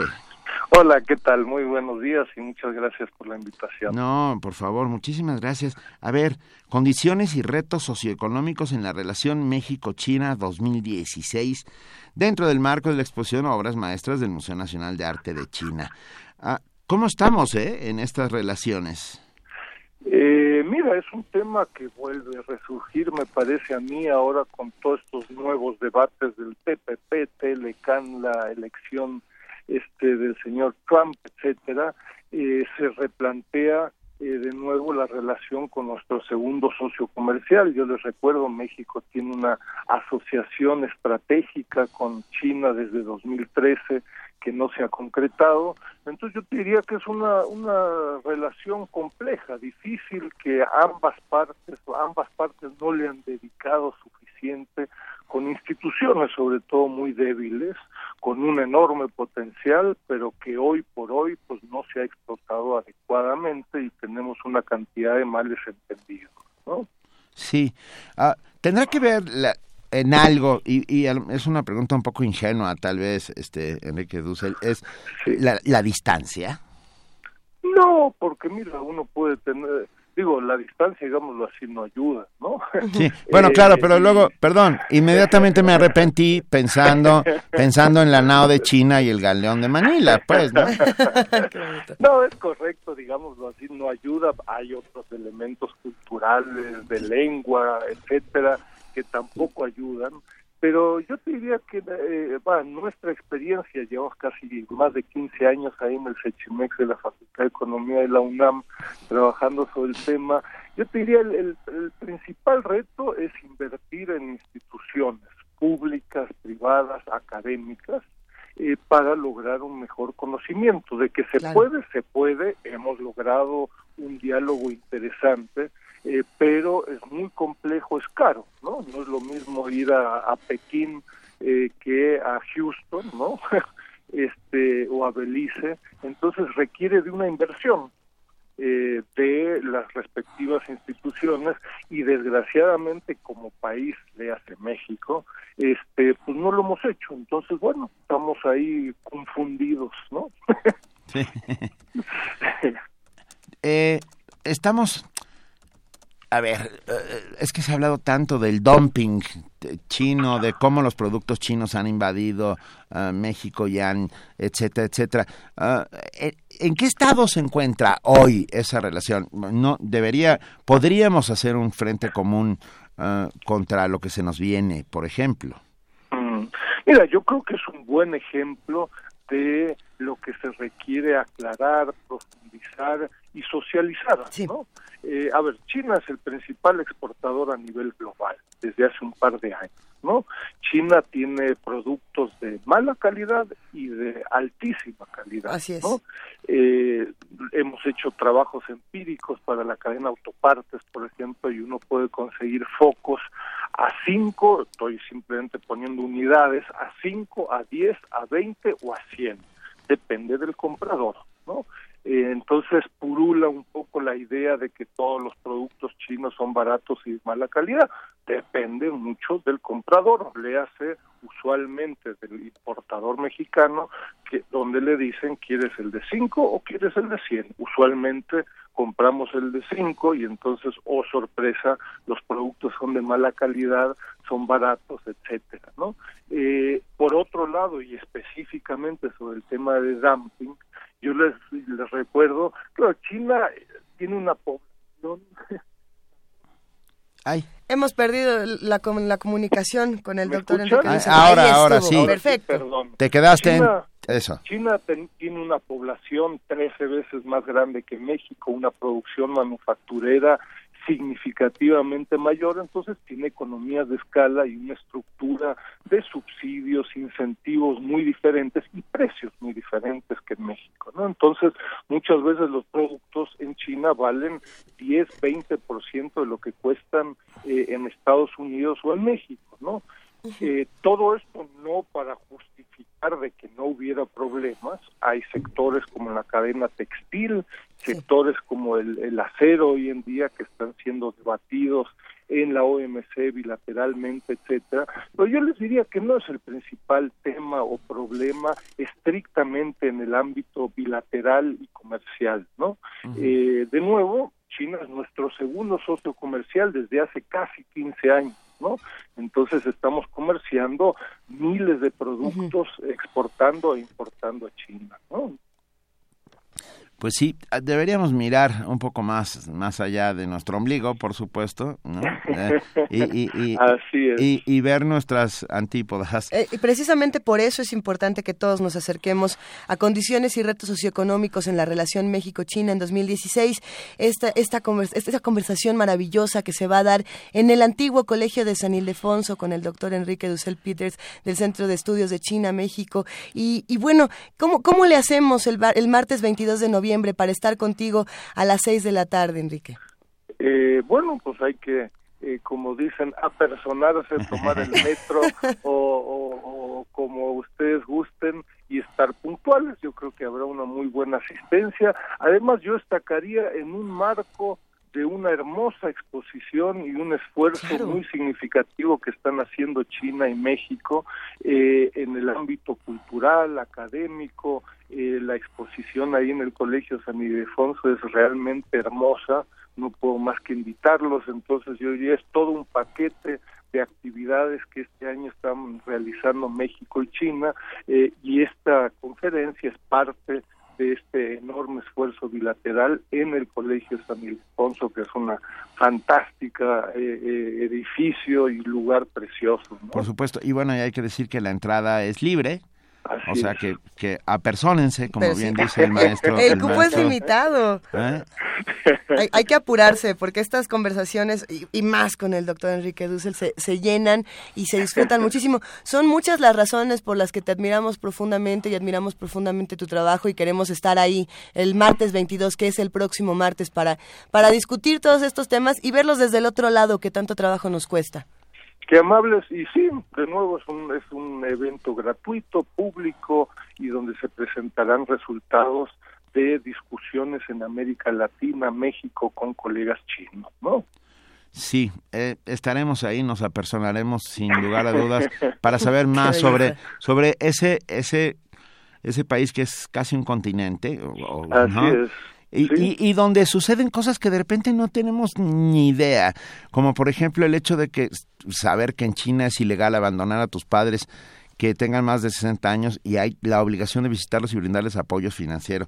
O sea, porque luego luego se habla solo de las partes eh, ah, terribles o, complejas, ¿no? De, la mm. política o diferentes. O diferentes. Sí, sí, hay, hay muchas incomprensiones. ¿No? Que van más allá de la distancia, la cultura, la lengua, hay todo un sistema político, económico que muchas veces nos cuesta comprender y por eso se dan muchas veces males entendidos. Así es. Va un pues inmenso abrazo, doctor Enrique Dussel Peters, eh, con todo nuestro cariño y admiración. Qué amable. Muchas ah. gracias y invitamos a todos. Claro que sí, muchísimo. Eh, lo repetimos, es el martes 22 a las una de a las Seis de la tarde. Seis de la, seis de la tarde antiguo colegio de San Ildefonso, ahí en Justo Sierra, en la vieja Escuela Nacional Preparatoria. Muchísimas gracias, Enrique. Un abrazo. Un abrazo, gracias. Primer movimiento. Clásicamente... Universitario. Nota Nacional. La situación de violencia en Veracruz se ha agravado debido a los cambios de administración y al conflicto político generalizado. Ya de por sí era grave y ahora eh, cada vez es peor. Y esto se ha, sido provocado por, por estos eh, cambios que establecen una estrategia coordinada de seguridad para y que representa una tarea difícil de resolver. Desde que en 2013 el mando único llegó a Veracruz, la incidencia de ejecuciones, desapariciones forzadas, balaceras y secuestros en los municipios de la región se, se reprodujo de, de, manera alarmante. Esto entre muchas otras cosas que ocurren en Veracruz. De acuerdo con la agrupación Causa en Común, dentro de las corporaciones policíacas veracruzanas, todavía elaboran elementos que no certificados, incluso eh, están, están elaborando elementos que no han sido certificados. Se dijo que la ex policía municipal estaba vinculada con grupos delincuenciales y al llegar los cuerpos policíacos estatales la situación empeoró hasta salirse de control. El mes pasado el secretario de Gobernación Miguel Ángel Osorio Chong informó que la Secretaría de Marina se encargará de coordinar el combate a la inseguridad en la entidad durante la reunión del Grupo de Coordinación Veracruz. Osorio Chong admitió que las fuerzas federales no se pueden hacer cargo de toda la seguridad porque no hay elementos suficientes y afirmó que cito literalmente, cada quien tiene que encargarse de su responsabilidad a nivel estatal y a nivel municipal. Difícil. A ver, vamos a analizar lo que se sabe sobre los mandos policíacos en Veracruz, de qué se les acusa, quién está a cargo. Eh, todo esto lo vamos a discutir con la periodista Daniela Jacome, quien nos ha informado lo que ocurre en Veracruz desde hace ya algunas semanas y algunos meses y nos da muchísimo gusto escucharte. Daniela, buenos días. Hola, buenos días, Luisa. Te saludo con mucho gusto desde Veracruz, Benito. Ah. También aquí, aquí me encuentro en Veracruz, entre medio de estas manifestaciones y, como bien lo dicen, entre este clima de violencia que se sigue viviendo en todo el estado de Veracruz. Claro, eh, cuéntanos por favor, Daniela, ¿quién está a cargo de la seguridad en Veracruz en este momento y, qué, es, qué es lo que está ocurriendo por allá? Bueno, pues mira, para empezar yo creo que tendríamos que platicar para poder abundar sobre llegar a la cuestión de la violencia y de quién o no está a cargo de la seguridad en el Estado yo creo que lo primero que tendríamos que platicar y para hacer un panorama bastante amplio y darnos cuenta de la situación real que se está viviendo en el Estado, porque es que todo deriva de algo, ¿no? Todo deriva de la mala administración que se ha vivido en este sexenio de Javier Duarte, como bien lo sabemos, es prófugo de la justicia, es gobernador con licencia, no, nadie sabe dónde está Javier Duarte, es que desfalcó todas las áreas de la entidad prácticamente. Esto mismo ha provocado el colapso que se ha venido dando en el Estado, ¿no? Y no, no solamente hablo a un colapso social, sino también a un colapso financiero que, al final de cuentas, bueno, eh, sin dinero, ¿cómo se pueden mover las dependencias, ¿no? Entonces, hay que recordar que desde el principio, desde hace ya prácticamente como tres años, es que todo esto comenzó eh, con los pensionados, ¿no? con el IPE, el Instituto de Pensiones del Estado. Ahí los pensionados sufrían cada mes porque no les llegaban nunca sus pagos a tiempo ni completos. Ellos se manifestaban mes con mes, bloqueando avenidas, incluso una vez se fueron hasta la ciudad de Jalapa, y en Palacio de Gobierno, donde fueron reprimidos y fueron mandados, eh, bueno, fueron golpeados por policías estatales y fueron mandados por Flavino Ríos, eh, que en su momento era secretario de gobierno, que ahora es eh, gobernador interino, y él mismo lo reconoció en una entrevista. Después de esto vinieron los maestros, también hay que recordar, y recapitulemos precisamente los profesores que se cierran avenidas constantemente, carreteras, eh, liberan casetas, esto afecta, claro, a los veracruzanos, pues obviamente los niños y jóvenes se quedan sin clases. Bueno, por si fuera poco, a esto se le sumaron los alcaldes hace unas semanas, de todos los colores y partidos prácticamente iniciaron en conjunto una exigencia al gobierno estatal del pago de recursos federales que fueron enviados y el gobierno no los entregó. Bueno, desde el domingo por la noche, los trabajadores ahora del sector salud, pertenecientes a la Secretaría de Salud, como hospitales civiles, de cancerología, incluso en el hospital, centros de salud, jurisdicciones sanitarias, entre muchos otros, pararon labores y se fueron a las calles a bloquear el paso. Esto porque la CICIPLAN no les entregó, no les ha pagado, ¿no? Eh, anunció precisamente el domingo por la noche la CICIPLAN que los sueldos de la quincena de noviembre para los del sector salud serían pagados durante la semana porque el dinero lo habían usado para pagar a los maestros, según ellos para evitar más bloqueos. Y con esta información, bueno, la locura ya se desató en Veracruz esta semana porque los médicos, enfermeras, administrativos, todos salieron a protestar, pararon labores en los hospitales, no hay servicio de hospitales, solamente de urgencias se colapsó el tráfico vehicular en todo prácticamente el estado, porque también no solamente fue aquí en la zona conurbada Veracruz, Boca del Río, ni, ni la capital, sino todas las carreteras federales incluso y casetas vaya, prácticamente colapsadas. Un caos total en esta semana, lo que va de esta semana hasta el día de hoy, que también incluso esta mañana ya comienzan los bloqueos. Imagínense lo grave que es la situación, que no tan solo, eh, bueno, esto estamos hablando de varias áreas, pero ya el día de ayer también salieron a protestar policías. Los policías de la Secretaría de Seguridad Pública ya salieron a las calles también. Iban a salir desde hace dos días, pero los mismos jefes de ellos los amenazaron para que no salieran a protestar. O sea, lo estaban, eh, vaya, prácticamente esperando a ver qué sucedía, pero como no les han pagado tampoco, entonces ya el día de ayer salieron a protestar. Imagínense lo grave que es esta situación, que hasta los policías, hablamos de la Secretaría de Seguridad Pública, repito, que estaba a cargo de Bermúdez Zurita. Sí. Tampoco les han pagado los otros elementos. Es grave porque estamos hablando de un estado con severos índices de delincuencia. Los homicidios van incrementando y no lo digo yo, están los datos en el observatorio, por ejemplo, en el Observatorio Nacional Ciudadano, acaban de hacer un análisis y arrojan cifras alarmantes del estado de Veracruz porque las ejecuciones no han parado. Todos los días hay ejecutados, hay secuestros, el día de ayer platiqué con unas personas, con unas mujeres que son parte de un colectivo que es la Red de Mujeres por el Derecho a Decidir de Veracruz. Ellos traen cifras importantes que han recolectado de la misma Universidad Veracruzana. Ayer nos platicaban que van en este año, en el 2016, ha sido el, vaya, el año más catastrófico de todos los tiempos de Veracruz, porque van 285 mujeres desaparecidas y todas han sido estudiantes de diferentes estudiantes, de diferentes, perdón, universidades prácticamente en todo el estado. O sea, pues, estamos hablando de 285 jóvenes desaparecidas en este año y eso es la cifra por así decirlo, oficial, ¿no? más lo que no se, no se documenta.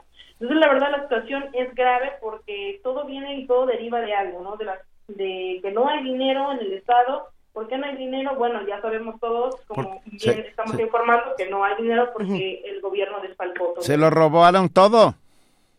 así es, bueno, ellos lo, lo, lo toman y lo dicen en los medios, este, por así decirlo, presuntamente robó, ¿no? Pero bueno, todos sabemos qué es lo que pasó, ya estamos viendo toda la cantidad de bienes y todas las cosas que salen en las casas ahí en Estados Unidos, en Woodland, Texas y toda esta situación de y no nada más este, Javier Duarte, sino todos sus colaboradores cercanos, precisamente el que era más cercano a él era Arturo Bermúdez Zurita, que era secretario de Seguridad Pública, y cuando se le descubrieron todas las casas se tuvo que ir y tuvo que tuvo que dejar la dependencia porque prácticamente ya lo habían descubierto, ¿no? El día de ayer todavía salió una, eh, la noticia de Ayer los medios llegaron a Coatzacoalcos y a, donde vive, o vivía ya prácticamente el pueblo de Javier Duarte, que era la única familia que le quedaba aquí en Veracruz, prácticamente porque nada se sabe tampoco de su esposa.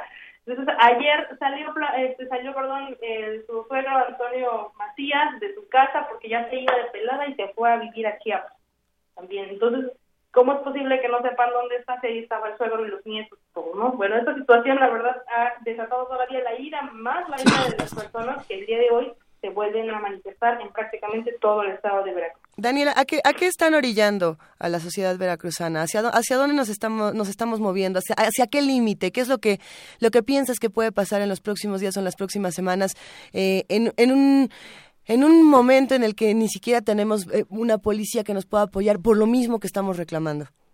Es que ni siquiera quiero imaginarme qué es lo que podría suceder. Imagínate, o sea, la policía estatal ya también va, a dejar de trabajar porque no hay dinero para pagarles.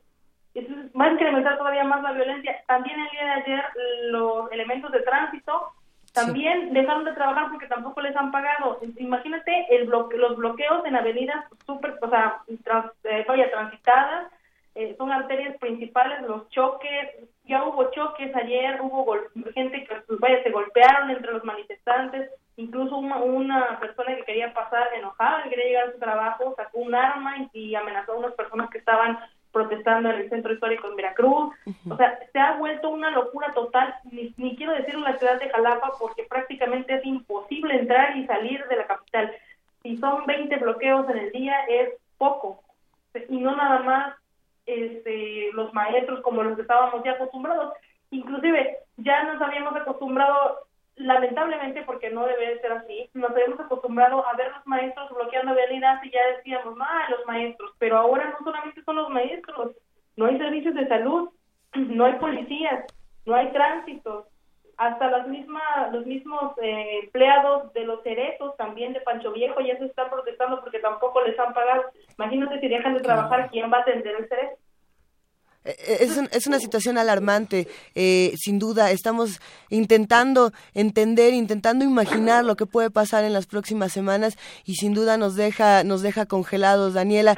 Entonces, ¿quién tiene que hacerse responsable de todo esto? ¿A quién le toca? Porque está, está superando demasiado esta situación. Sí, y es que lamentablemente ahorita ya todo se lava las manos. Por ejemplo, el gobernador interino, que es ahorita Flavino Ríos Alvarado, él todavía hace dos días hace dos días declaraba en una rueda de prensa y decía que había dinero suficiente para pagarle a todos los empleados del gobierno estatal, pero que por favor, que por favor ya no le tomaran la Secretaría de Finanzas porque esto retrasaba todavía los pagos y por eso es que no podían, no podían pagar. Y el día de hoy ya sale una declaración donde él reconoce que pues sí, no hay dinero, no hay dinero para pagar las nóminas y simplemente no dan una solución al respecto, nada más dicen que no hay dinero y a todos, cada sector, porque me ha tocado platicar en el trabajo pues el día a día, ¿no? Andar cubriendo estas manifestaciones en diferentes puntos, pues ellos nos manifiestan y comentan a las personas afectadas, dicen, es que nos dicen que al rato, que mañana nos van a pagar, me pagan la mitad de la quincena, llegan a un acuerdo y en la mayoría de los casos luego planchan, como por así decirlo en el arco periodístico, ¿no? Planchan a los líderes eh, y ya se quitan las manifestaciones y ¿qué sucede? ¿no? Ya ahí queda y vuelven otra vez a lo mismo y nunca hay una solución concreta y real del asunto. Entonces ya estamos a que estamos a 12 días prácticamente de que termine este este periodo de gobierno y entraría ya lo que es Miguel Ángel Linares a gobernar Veracruz, es el este, perdón, nuevo gobernador de extracción panista que ya llega y hay que recordar que también ya tomó posesión la nueva legislatura donde la mayoría son del PAN, ya no es del PRI. Pero bueno, el gobernador electo también ha hecho alusión a estos temas y pues sí reconoce la grave situación que se vive en Veracruz, pero lamentablemente también ha comentado que él no puede pagar esas deudas porque, por así decirlo, no hay tampoco de dónde sacar dinero, ¿no?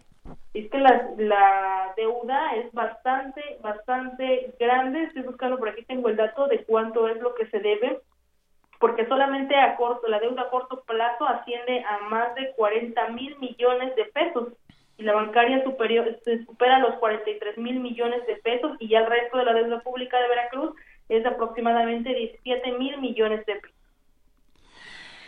Por tu conducto queremos mandar un abrazo a todos los amigos veracruzanos que están viviendo en esta en este absoluto caos, provocado provocado sin lugar a dudas por por, por Duarte y por, y por lo que hizo durante todo el tiempo que fue gobernador y, y al cual la federación nunca volteó a ver como si no existiera. Eh, y la pregunta es cuánto tiempo más va a pasar en lo que alguien se hace responsable del asunto, que eso es algo importante y todo lo que puede pasar en lo que alguien decide hacerse responsable del asunto. Este, Daniela, muchas gracias por estar esta mañana con nosotros. Te mandamos un enorme abrazo y seguiremos, si tú nos lo permites, comunicándonos para saber que, eh, el pulso de lo que diariamente está sucediendo en, en este estado al cual admiramos, queremos y estamos convencidos de que saldrá adelante. Muchas gracias, Benito. Yo también espero de igual forma que vaya, pues, saquemos, saquemos porque me cuento como ciudadana, todos los veracruzanos debemos de poner de nuestra parte también para sacar a Veracruz adelante y sacarlo de ese hoyo prácticamente en el que estamos sumergidos todos, porque la crisis, repito, no solamente es financiera, también es social, social con toda esta violencia que se vive en el estado de Veracruz. Les mando un abrazo. Un gran abrazo, Daniela. Muchísimas gracias. Primer movimiento. Clásicamente... Reflexivo. Nota Internacional. Este miércoles aproximadamente 40 manifestantes invadieron la Cámara de Diputados de Brasil para exigir una intervención militar. ¿Qué, ¿Qué quiere decir? Vamos a ver. Esta nación estuvo gobernada por una dictadura militar desde 1964 hasta 1985 por lo que una manifestación de esta índole es otra muestra de las tensiones que vive la mayor economía latinoamericana, aunque en recesión desde hace casi dos años, la cual enfrenta una seria crisis política acentuada por el, controversial fraude que involucró a la petrolera estatal Petrobras. Los activistas rompieron una puerta de vidrio antes de invadir el, el hemiciclo que se encontraba prácticamente vacío, ya que las sesiones de la tarde aún no habían iniciado.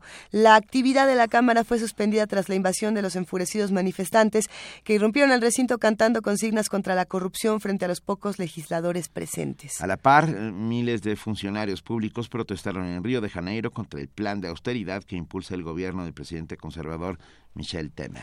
Hoy vamos a conversar con Lucio Olivier Costilla, él es doctor en sociología por la UNAM, cuenta con un postdoctorado en sociología política en Brasil de la Universidad Federal de Ceará, él es autor del libro El Estado ampliado en Brasil y México, entre muchas otras publicaciones. Lucio, nos da muchísimo gusto escucharte, ¿cómo estás? Buenos días. Eh, buenos días, también me da gusto saludarlos y al auditorio.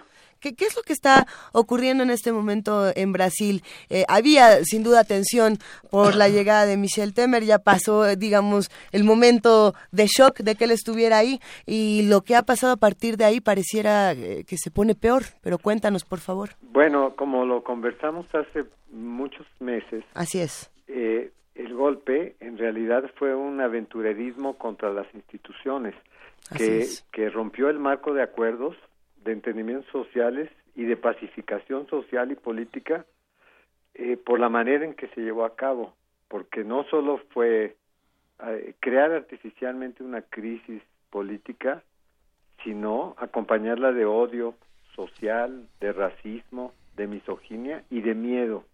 Entonces yo creo que hay una pérdida de límites en, en, Brasil ahora que, que, es, que es lamentable que es decir, las, hay un funcionamiento que ya no, no, no tiene la moderación de los acuerdos políticos nacionales. Y, y estos, a esto se añade que Temer eh, propuso lo que se llama una enmienda constitucional, la 241, para eh, eh, suspender toda inversión pública en educación, salud, seguridad, vivienda y todo incremento salarial durante 20 años, permitiendo, sin embargo, la subida de la tasa de interés y la, los préstamos a los grandes capitalistas. Entonces, ahí con esta propuesta de enmienda se mostró el contenido profundo, digamos, del golpe y la sociedad está resistiendo, es lo que estamos viendo. Ahora, como viene acompañado de ese odio en Brasil, la, la clase alta es una clase muy prepotente, muy oligárquica, fue esclavista hasta finales del siglo XIX y, y, está protagonizando eh, también un protagonismo político, una actividad política eh, muy irracional, por cierto. Cuando se dio la ocupación de, de la Cámara ayer, una de estas empresarias eh, ignorantes eh, entró al pasillo de la Cámara, que como ustedes dicen no había mucha gente, y vio un mural con la bandera brasileña y luego una bandera que continuaba blanca y, con una eh, circunferencia roja y dijo, vean este que es la Cámara es un nido de comunistas, nos quieren ya cambiar la bandera de Brasil y no se dio cuenta que era la bandera de Japón. Claro y que y que, que fue eh, fue un mural que pintaron con motivo de los 100 años de la inmigración japonesa. O sea, es una ignorancia muy grande cargada con un gran odio. Pero la ignorancia por más que uno ignore, no puede ignorar que hubo una dictadura militar terrible en Brasil durante muchos años. o sea, pretender que vuelva una dictadura militar es, es, es dar un paso hacia, hacia atrás y atrás está el abismo. Claro, pero es, es, es lo que, cuando digo ignorancia es porque es, es ignorancia de lo que significa incluso. Eh. Es, es, es una oligarquía que se sintió protegida con la dictadura y que ni siquiera entendió qué pasó después y por qué se generó ese, ese gran movimiento democrático eh, y, y, llevó a una constitución que, que significaba un acuerdo. Para ellos, eh, eh, no hay registro de eso, a eso me refiero. Sí. Y, y, y lo que quieren es volver a imponer el, el poder oligárquico a toda costa. Y, un asunto interesante, Lucio Olivier Costilla, también puede ser eh, otra, otra parte que, podemos discutir, es este asunto de eh, los discursos de, ignorancia y de odio que nos dan eh, los líderes alrededor del mundo. si bien todos los ojos en este momento se encuentran en, Donald Trump y ay, es, es ignorante, odia, es racista, es xenófobo, podemos ver lo mismo en diferentes países y era lo que se había discutido desde hace muchos meses, como bien lo discutíamos aquí, sobre Temer y, todos estos discursos que parten de la ignorancia, que parten del racismo, que parten del clasismo, que esa es otra eh, que podríamos discutir, y que generan... Eh, manifestaciones que por supuesto también van a tener tintes de odio y tintes eh, radicales porque se está despertando eso, es lo, es lo que se intenta despertar a partir de los discursos de, odio y de ignorancia, pero más bien me gustaría saber qué es lo que piensas. Que, que sí es muy distinta la situación en Estados Unidos y la de, Brasil. En, en Estados Unidos hay como un rechazo a esa globalización neoliberal empresarial. Claro. Y en Brasil no. En, en, Brasil justo esa derecha que está impulsando el odio está queriendo imponer ese tipo de globalización eh, neoliberal abierta. Entonces sí es como, eh, digamos, cada país tiene su propia fisonomía, no, no, aunque ese elemento común, digamos, del clasismo del odio clasista, el odio a la mujer, el odio a los jóvenes, el, odio a, los a los otros, ¿no? A los negros. Es, es un elemento común el sentido histórico y político que tiene dentro de cada, y cultural en cada país es distinto. Eh, por ejemplo, eh, en Brasil está caracterizado por el deterioro de las instituciones, por el derrumbe prácticamente de las instituciones, eh, que, que ha permitido que el Poder Judicial, por ejemplo, eh, se esté transformando en un Estado policial. El Poder Judicial. y entonces eh, que valora de manera diferente, por ejemplo, las ocupaciones estudiantiles en, en las escuelas, que, que, ya son 1.100 escuelas secundarias que están ocupadas y 180 universidades que pararon contra esa política de Temer, y los está acusando, está criminalizando eso, y en cambio no dijo nada respecto a estas ocupaciones de ayer, o sea, mientras los que ocupen sean la clase alta está bien, pero que no ocupen los que están en la resistencia porque inmediatamente los criminalizan. Entonces, e, estamos ante una situación eh, volátil, digamos, de, de, gran estabilidad. El, el, el 20 va a haber un movimiento por la negritud, porque este golpe también es desconocer la realidad brasileña, y el 27 de noviembre va a haber un gran movimiento nacional para tratar de parar esa propuesta de enmienda constitucional. Entonces, hay confrontación aguda y hay gran deslegitimidad, o sea, está apareciendo la verdadera sociedad brasileña en resistencia. Y, tiene una característica que no, bueno, que, que Estados Unidos debe tener, pero que no la hemos seguido tanto, eh, de, de, una sociedad que vivió profundos debates hace dos décadas sobre lo que es el derecho a tener derechos ah. y, y que está apareciendo ahora como resistencia de la sociedad. Es una conversación que tendremos que seguir más adelante, Lucio Olivier Costilla, porque se quedan muchas cosas pendientes. Eh, ¿Qué crees para ir cerrando esta conversación o hacia dónde crees que debamos fijar nuestra atención en los próximos días? a, lo que va a pasar con esa enmienda con constitucional. por supuesto. Porque, ahí está el corazón del golpe. He ahí. Y, es muy grave porque es eh, poner todo el sacrificio de parte de la sociedad, ¿no? de los trabajadores y de los pobres, en beneficio de la, de la oligarquía. Entonces hay que observar, ya, ya se aprobó en la Cámara de Diputados. Ah, justo esa cámara que la de, los fascistas decían que era el nido de los comunistas fue la que paradójicamente aprobó esa, esas esas políticas extremas de derecha. Y eh, ahora faltan dos votaciones en la Cámara de Senadores para que se convierta en ley. Todavía no es ley y ya la policía está atacando con balas de goma, con gases eh, lacrimógenos a los que están protestando por están en contra de, que se apruebe esa ley sin que sea todavía ley. Entonces estamos ante una situación volátil. Interesante la reflexión que tendremos que seguir eh, con muchísima atención. Hablemos, si te parece bien, en las próximas semanas, Lucio. Sí, con todo gusto. Vamos a seguir atentos a lo que pasa. Muchísimas gracias. No, gracias. Un saludo a ustedes dos y a al auditorio. No, hombre, Gracias, un abrazo. Sí, eh, es preocupante que de repente estas expresiones en un país al cual la democracia le costó un montón, eh, intenten volver a, ese, camino oscuro que es el de las dictaduras militares. Bueno, lo que nos toca es informarnos y recordar, no, no olvidar la historia de, todos los países que nos rodean, porque también es nuestra historia, ¿no? que eso es algo importantísimo. Nosotros tenemos música que compartir con ustedes, quédense aquí en primer movimiento. En un eh, minutito, en un minutito. En un minutito más va la rola. Escríbanos, arroba P Movimiento, diagonal primer movimiento UNAM y el teléfono 55 36 43 39. Esto es de Ara Malí quien estuvo aquí con nosotros en, en la cabina, platicando, eh, compartiéndonos cosas hermosas, un talento eh, magistral, bueno, y además unas interpretaciones bellísimas. Esto es de Astor Piazzolla. De Astor Piazzolla, Tanti anni primane. En el instrumento de Ara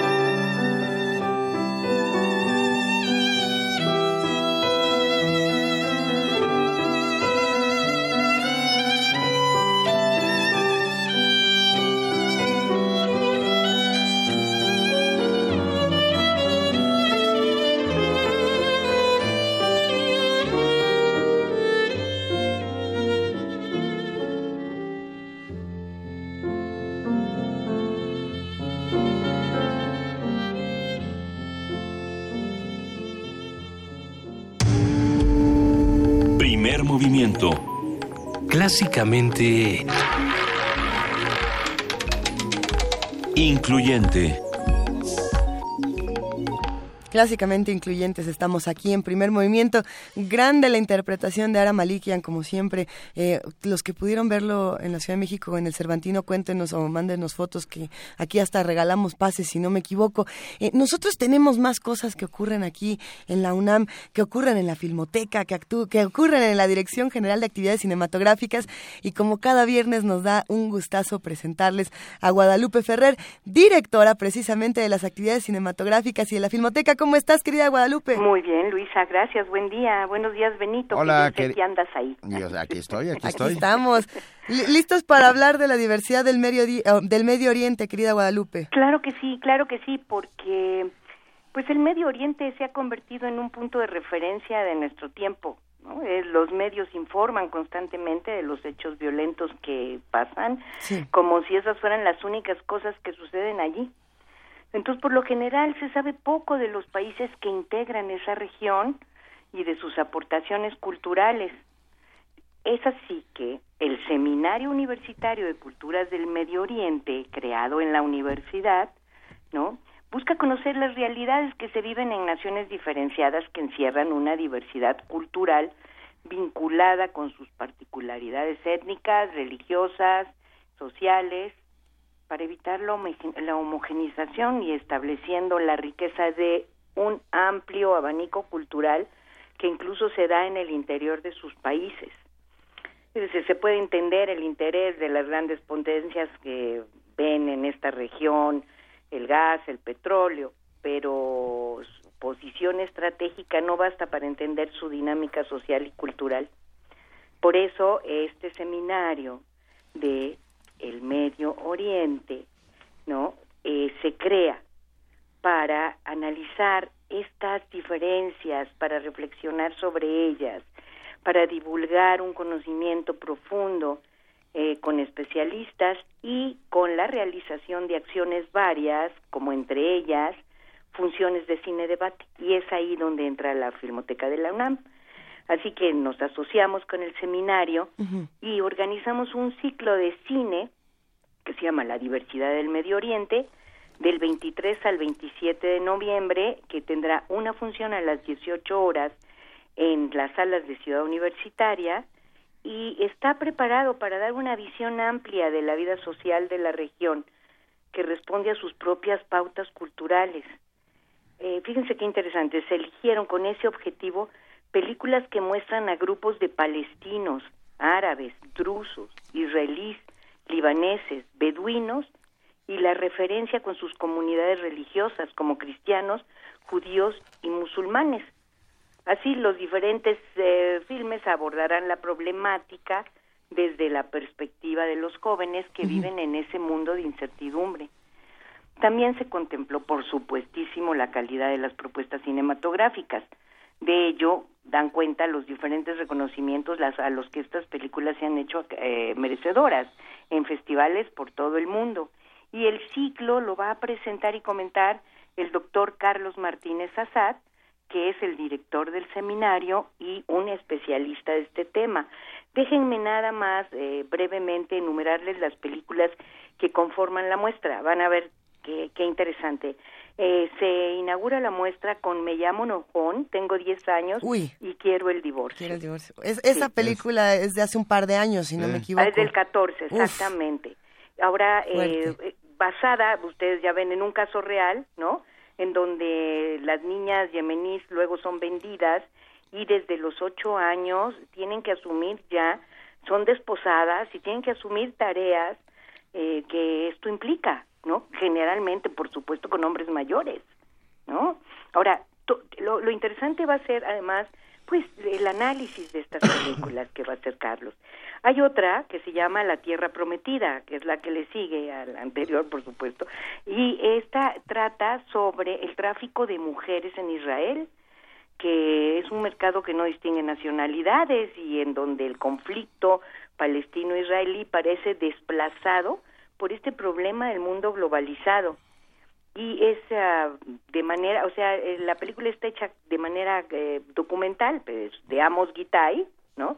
es, de ficción, pero denuncia todo este problema que es verdaderamente eh, dramático y que uno luego no está pensando en eso, en esas tierras, ¿no? Está otra película que se llama Hami, que está hecha, esto es interesantísimo, sus directores son dos, y, que son a la vez los guionistas, uno es palestino y el otro israelí. Entonces, pues estos encuentros y estos esfuerzos por eh, tener miradas eh, que en conjunto analicen algo que nos quieren hacer pensar que es sumamente diferente, es súper importante. Entonces, aquí ves cómo personajes en una historia se acercan a realidades muy diferentes en donde la violencia y los conflictos étnicos y religiosos pues son el leitmotiv y la rutina diaria en la que todo regresa y se repite. Así, imagínense, pues luego está el papelote, el perdón, el papalote, ¿no? Y esta es la historia que mm, en Líbano, en la época en la anexión del territorio libanés a Israel, eh, como resultado de la guerra de los seis días, Benito se va a acordar porque es muy viejo, Luisa no, este, en donde muchas comunidades quedaron divididas entre Moshe Dayan fue el héroe de esa guerra. Pues imagínate. No, bueno. Pero eso tuvo como consecuencia que dos países quedaron divididos, familias, este, o sea, todo el drama que esto implica, ¿no? Y hay una, eh, ahí hay una historia de los drusos que conocemos muy poco. Entonces, es fantástica también. Y la última de este ciclo es Promesas, en donde hay dos periodistas norteamericanos, dos directores, y eh, un mexicano que es Carlos Volado. Esta película tuvo muchos reconocimientos, estuvo nominada al Oscar con el mejor documental, pero es bellísima porque es eh, cómo logran eh, estos directores que niños eh, israelitas y palestinos a través de el fútbol y de conversaciones de cosas eh, que les llegan a todos los niños, que tienen que ver con todos los niños, hacen una amistad y eh, se demuestra que aquello que les han dicho que es el otro, pues es un ser bastante parecido a uno.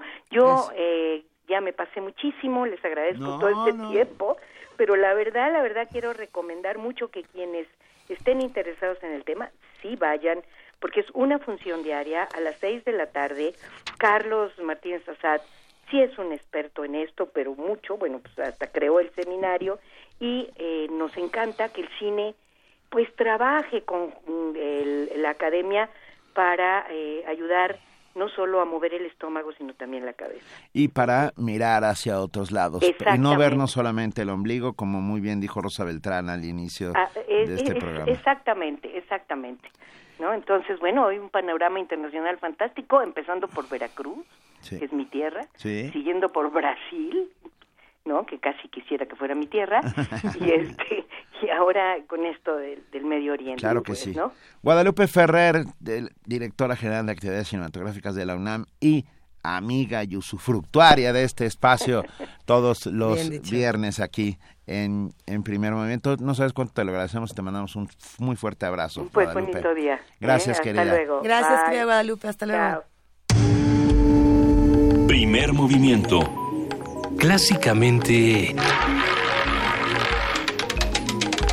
Universitario.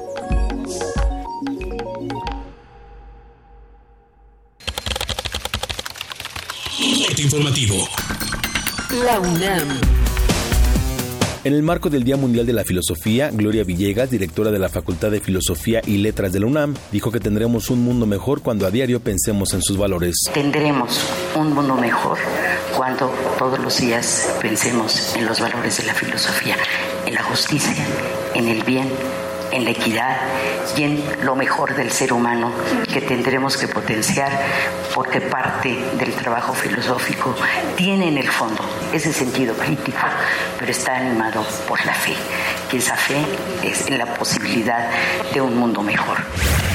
Un grupo de científicos de la Unidad Multidisciplinaria de Docencia e Investigación de la Facultad de Ciencias de la UNAM, en Cisal, Yucatán, fotografían, mapean y estudian los manglares de ese estado. Con ayuda de un dron e imágenes satelitales, el objetivo es poder proteger y conservar los manglares de la zona. Nacional. Una persona fue detenida en el Aeropuerto Internacional de Tapachula, Chiapas. Esto luego de que se le encontraban pasaportes falsos a nombre de Alex Huerta del Valle y Gabriela Ponce Arriaga, con fotografías del gobernador con licencia de Veracruz, Javier Duarte, y de su esposa. La Policía Federal Preventiva informó que el detenido reveló que los documentos apócrifos serían entregados al periodista quien tenía previsto pasar a Guatemala. Juan Manuel Portal, auditor superior de la Federación, reclamó que en los últimos años se haya hecho caso omiso a las 54 denuncias que presentó ante la Procuraduría General de la República contra la administración de Javier Duarte. Agregó que las administraciones de Michoacán, Estado de México, Jalisco, Oaxaca y Tamaulipas también reportan irregularidades. En la Cámara de Senadores, la bancada del PRI presentó una iniciativa que busca sancionar a quienes hagan mal uso de los servicios de emergencia 911. Habla el legislador Arturo Zamora. De acuerdo por, a, información que proporciona la Cruz Roja Mexicana, la movilización de una unidad, esto es de una ambulancia, tiene un costo aproximado de 3.500 pesos. Si este factor lo multiplicamos por las miles de llamadas falsas que logran concretarse, el daño patrimonial para el Estado resulta escandaloso. Internacional. El presidente chino Xi Jinping realizó una visita de Estado a Ecuador con el objetivo de estrechar las relaciones entre ambos países. Habla el mandatario asiático. En la próxima etapa, la parte china va a seguir ofreciendo el apoyo a la parte ecuatoriana en su reconstrucción post-terremoto. También vamos a ofrecer la asistencia gratuita y préstamo preferencial a Ecuador. Por su parte, el presidente ecuatoriano Rafael Correa destacó los lazos integrales entre Asia y América Latina. Pero también va a servir esta visita para elevar el nivel de nuestras relaciones y formalizar una asociación estratégica integral, el más alto nivel de relacionamiento que tiene China con cualquier país del mundo. El presidente argentino Mauricio Macri y el primer ministro canadiense Justin Trudeau brindaron en Buenos Aires por el futuro de Canadá y Argentina, habla el dirigente sudamericano. La mejor manera de enfrentar estos desafíos es justamente intercambiando más, creando más redes y apostando que la creatividad de ambos pueblos va a generar la verdadera diferencia. Y apostamos que realmente este intercambio cultural que vamos a emprender con mucha intensidad, basado en la, la creencia sobre la democracia, la defensa de los derechos humanos, en tanto, el líder canadiense subrayó que América debe estar unida para enfrentar las adversidades del mundo. Sabemos que a través de la colaboración, de tener la misma forma de pensar, del potencial que tenemos para crear oportunidades para nuestros ciudadanos y ser un modelo para el mundo, es la manera de enseñarle al mismo mundo cómo podemos tener éxito a través del trabajo en común, como socios y como amigos. Un día como hoy para quererlo.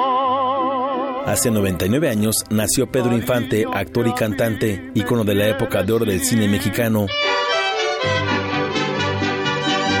Participó en más de 60 películas y grabó más de 300 canciones. Amorcito corazón, yo tengo tentación de un beso en 1956 ganó el Oso de Plata del Festival Internacional de Cine de Berlín a Mejor Actor Principal por su actuación en el largometraje Tizoc. El intérprete sinaloense murió en 1957 tras un accidente aéreo. Queridos niñitos, amiguitos míos, oigan ustedes el cuentecito de la boda del... Hasta aquí la información. Buenos días. Radio UNAM, clásicamente informativa. Silencio, un laberinto, un misterio sin resolver. Adéntrate en los callejones oscuros de David Lynch. Cineclub Radio Cinema trae para ti una selección que te mantendrá en vilo. Dunas, Blue Velvet, Corazón Salvaje, Lost Highway, Mulholland Drive e Inland Empire te esperan los miércoles de noviembre y diciembre a las 18 horas en la sala Julián Carrillo. Ven y descifra el imaginario de uno de los cineastas más representativos del siglo XX. Visita descargacultura.unam y escucha lo nuevo que tenemos para ti en voz de... De Beatriz Escalante ya puedes escuchar cuatro cuentos cortos. Otras, apenas menos cobardes, se atreven a remodelar casitas, cuando de lo que se trata es de remodelar el mundo. Todo esto y mucho más en www.descargacultura.unam.mx. Es cultura, es gratis, es para todos, es para llevar, es de la UNAM. Habla Andrés Manuel López Obrador, presidente nacional de Morena. Se pasan, usan dinero para comprar lealtades y engañan, compran votos, trafican con la pobreza de la gente. Y por eso pueden postular a una vaca o a un burro y gana la vaca o gana el burro. Y son lo mismo, fulanos y menganos, puercos y cochinos, cerdos y marranos. Pero pronto, muy pronto, habrá una rebelión en la granja, pacífica, y se acabará con la corrupción y la violencia. Tendremos producción, trabajo y bienestar para todos. Morena es la esperanza de México. En la UNAM se escriben historias de éxito. En Fundación UNAM hacemos que estas historias sean posibles, ya que becamos anualmente a más de 68 mil universitarios. Súmate 5340-0904 o en www.funam.mx. Contigo hacemos posible lo imposible.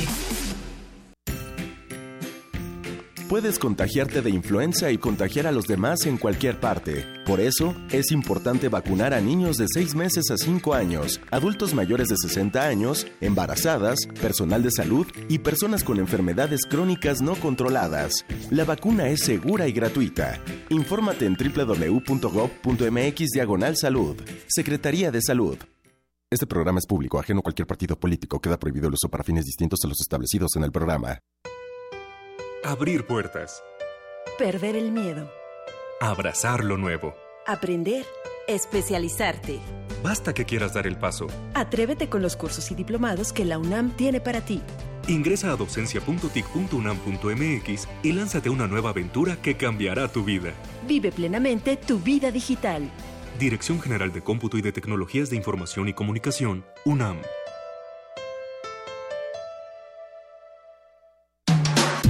En redes sociales, en Facebook como Primer Movimiento UNAM y en Twitter como P Movimiento o escríbenos un correo a primermovimientounam@gmail.com. Hagamos comunidad. Hagamos comunidad a las 9 de la mañana con 8 minutos, es viernes 18 de noviembre y nosotros seguimos aquí compartiéndoles todo lo que ha ocurrido en el país, en el mundo, en esta ciudad, dentro de la ciudad que es la UNAM.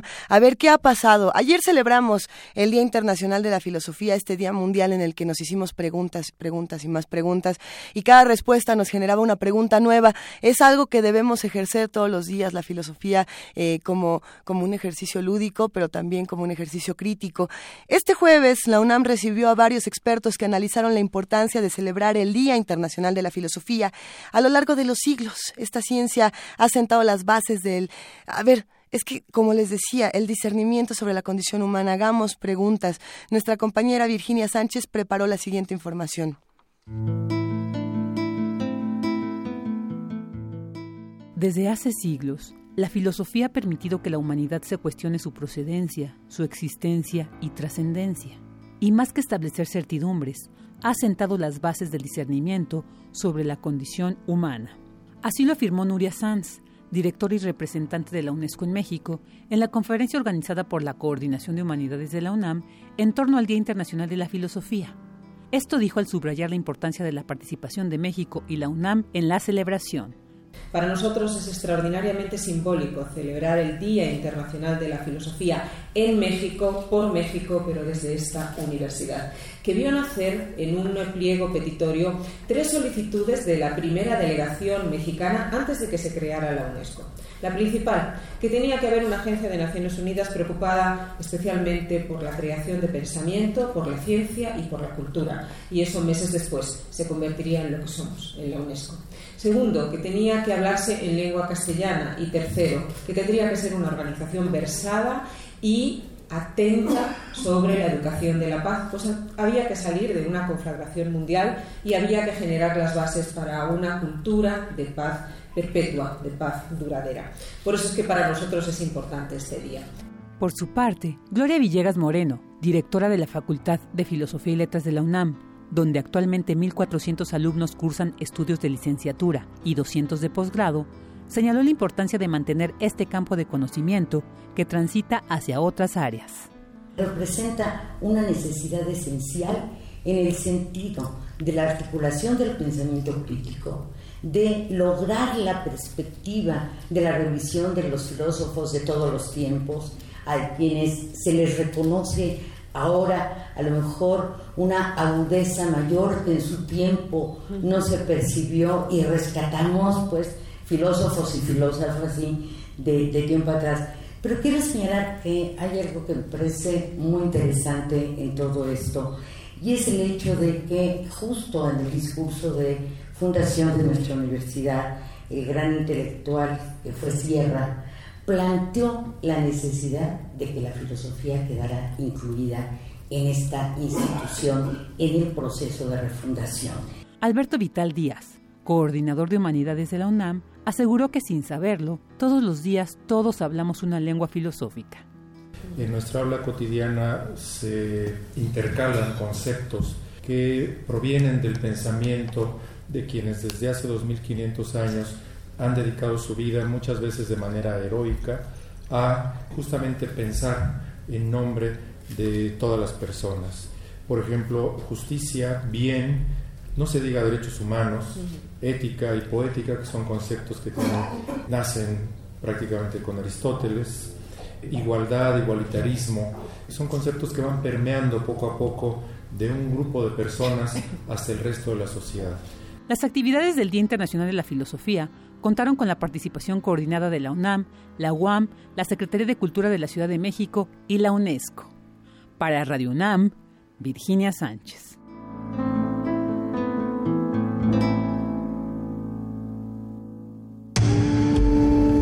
Primer movimiento. Clásicamente... Universitario.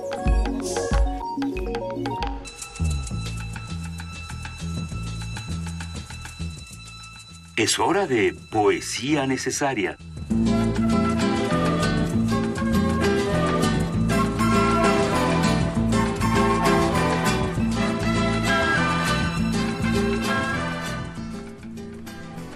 Ocho de la mañana, 9 de la mañana, 13 minutos. Ya es hora de poesía necesaria y la queridísima Luisa Iglesias encontró un poema maravilloso. Hace, hace mucho que no recordamos a E. E. Cummings aquí en primer movimiento, este poeta, dramaturgo, autor estadounidense, que no solamente jugaba con la palabra, sino también con la imagen que proyecta la palabra en el papel. Él, como ustedes saben, hacía uso de tinta china, hacía unos grabados impresionantes, bellísimos, y, también lo que hacía era jugar eh, con la manera en la que acomodaba eh, las palabras en la hoja blanca. Entonces no solamente se debía leer el poema eh, como lo que sonaba, es decir, la sonoridad del poema, sino también estos poemas se leen de manera muy visual en el papel. Me parece un trabajo que todos debemos observar con, con mucho disfrute desde el, desde el punto de vista del juego, pero también del amor. Yo creo que es uno de los poetas más románticos es que, y también seductores. Ah, me fascina y, y Cummings. Espero que los que nos están escuchando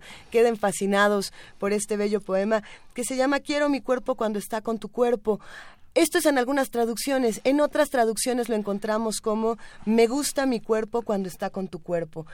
A mí, me gusta más el me gusta mi cuerpo cuando está con tu cuerpo. Eh, lo pueden encontrar de las dos maneras. Hay traducciones bellísimas. Vamos a compartirlas en nuestras redes sociales. Me gusta mi cuerpo cuando está con tu cuerpo. Es algo tan nuevo. Los músculos mejor y aún más los nervios. Quiero tu cuerpo. Quiero lo que hace. Quiero sus modos. Quiero el tacto de su espina dorsal, sus huesos y la palpitante lisura fiel que he de otra vez, otra y otra besar. Quiero besarte aquí y allí, quiero lentamente palpar, rozar el vello de tu eléctrica piel y aquel que nace sobre la hendida carne, y grandes ojos, migas de amor, y tal vez quiero el estremecimiento bajo de mí, de ti tan nueva. Primer movimiento. Clásicamente... Reflexivo. La mesa del día. 9 de la mañana, 16 minutos. Del 24 al 27 de noviembre se llevará a cabo el cuarto Foro Mundial de la Gastronomía Mexicana en el Centro Nacional de las Artes, el CENART, en el que se invita a conocer la cocina tradicional de todo el país y el escenario de chefs y cocineros de México y los países del Pacífico. Este año se incluyen tres temas principales, las cocinas del Pacífico americano, destinos gastronómicos de México, arte y artesanía para la mesa y la cocina. El país invitado para esta edición es Filipinas, por lo que se contará con la presencia de diversos representantes de esta nación, además de productores de alimentos, restauranteros, cocineras tradicionales, chefs, especialistas de la cultura culinaria y el sistema alimentario mexicano, así como académicos y amantes de la comida. Eh, creo que a todos se nos antoja de diferentes, de diferentes maneras. Va a ser una conversación deliciosa la que vamos a tener aquí. La entrada será libre y se podrán disfrutar de la expo venta de artesanía para la mesa y la cocina y un sinfín de actividades culturales dedicadas a enaltecer a la cocina mexicana como patrimonio cultural de la humanidad. Para darnos más detalles sobre este foro, lo que implica y la necesidad de recordar la importancia de la cultura gastronómica de nuestro país, esta mañana tenemos aquí muchos invitados, todos están aquí en la mesa y en el teléfono y en todas partes porque la radio es imaginación. Eh, a ver, nos acompañan el doctor Francisco López Morales, él es director de Patrimonio Mundial de Lina. Doctor Francisco Morales, qué, qué gustazo, bienvenido, muchísimas gracias por acompañarnos.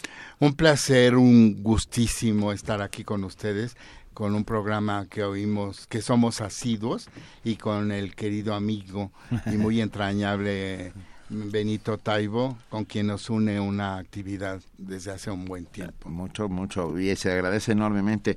También nos acompaña eh, Fernanda Palazuelo, chef y parte de la organización del foro. Bienvenida, Fernanda. Muchas gracias y gracias a ustedes por esta invitación. Gracias, Fernanda. Más invitados aquí en la cabina, invitadas fenomenales. América Pedraza, encargada de la organización de las, de las cocineras tradicionales en el foro.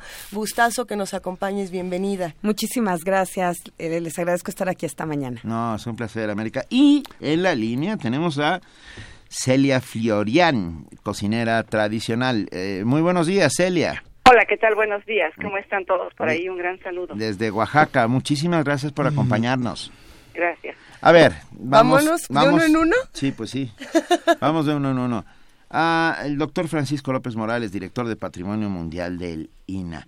¿En qué estado de salud se encuentra la gastronomía nacional? Bueno, a mí me parece que se encuentra en muy buen estado de salud, sobre todo con esta inyección que se le ha dado tras el reconocimiento internacional en el 2010 en la sesión del Comité de, Intergubernamental del Patrimonio de Cultural Inmaterial eh, desde Nairobi. Eh, sin embargo, si me parece, si me lo permites, eh, Benito, eh, yo quisiera hacer quizá dos o tres premisas antes de entrar de lleno en el tema de la cocina tradicional, porque si no, quizá nuestro público eh, no puede entender en qué contexto esto se, se dio. La Convención para la Salvaguardia del Patrimonio Cultural Inmaterial es un texto que se aprobó en una Asamblea General de UNESCO en noviembre del 2003. México fue un participante importantísimo en el debate del texto de la convención. Nosotros ahí estuvimos presentes en toda esa, esa cocina interna ah. de que la UNESCO es verdaderamente experta. Eh, la convención se ratificó en 2006 y entonces em, empezó a entrar en vigor en ese año.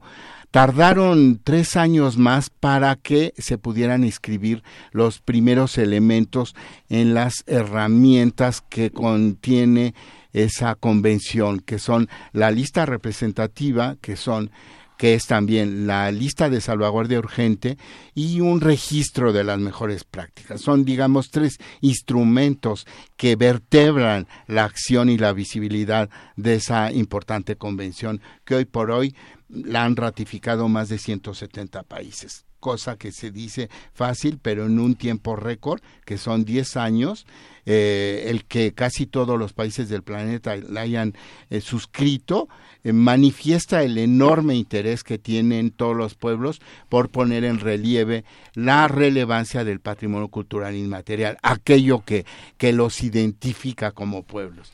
Sí, e, este reconocimiento era ya estaba implícito, pues sabemos que nuestra cocina es lo que es y lo que significa y esta mezcla importantísima de sabores, de mestizajes, de, de barcos que llegaban al Pacífico con especies de eh, cerdos que venían recorriendo el mundo por el por, por, por el Atlántico y que como bien dice el doctor Francisco López Morales nos nos hacen identidad nos hacen lo que somos no y, y a ver América América Pedraza. Eh, me parece que además a esta vitalidad que ya señaló el doctor eh, López Morales, viene la otra parte que es la vitalidad del, en el ámbito cotidiano. Es decir, mientras la UNESCO está realizando y ratificando todas estas convenciones, hay una serie de comunidades, de cocineras, de productores, que en el día a día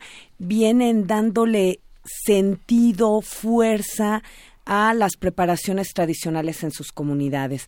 Y en ese sentido es muy importante la forma en que la UNESCO reconoce a una cocina comunitaria, ancestral y según está establecido en el propio reconocimiento, viva. Y esa vitalidad lo que implica es que hay gentes, comiendo de una manera específica, gentes para la que la cocina y la comida no es únicamente un nutriente, sino es una expresión cultural. Identitaria, eh, por supuesto, absolutamente. A ver, Francisco López, perdón. Mira, mm, me gustaría hacer quizá hincapié en, dos o tres puntos como como inicio para que entendamos en cuál es la plataforma que nos nos permitió despuntar esta acción tan importante en la que hoy el foro no es más que quizá el producto más visible y más claro de la política que se estableció a partir del reconocimiento en 2010. El expediente se elaboró bajo la premisa de que esta forma, esta cocina forma parte imprescindible del antiguo sistema cultural basado en tres elementos fundamentales que son el maíz, el frijol y el chile. Esta trilogía, junto con otros múltiples cultivos originarios, originales y originarios de esta tierra, de Mesoamérica y de, lo que hoy es México, eh, conforman y asociados a otros elementos conforman un conocimiento comunitario y es el centro de la vida ritual y ceremonial de los antiguos mexicanos. Otro punto es el que se relaciona con prácticas y técnicas seculares, a veces milenarias y que todavía hoy son vigentes, como la nixtamalización.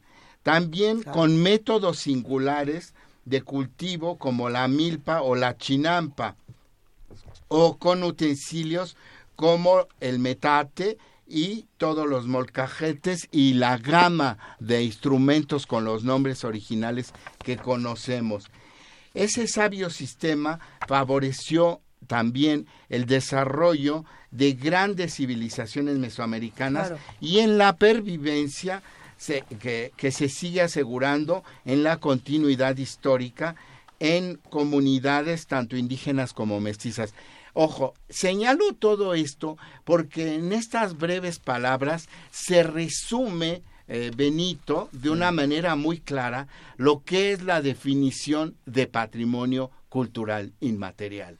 La definición que, que engloba toda esta gama de conocimientos que se van transmitiendo de generación en generación. Claro, y, y con la ventaja de que es el, un patrimonio inmaterial más material que se puede tener a la mano, porque es, comestible. Así es. Ah, porque hay otros patrimonios que solamente ah, pueden ser percibidos, pues la poesía, etcétera, etcétera.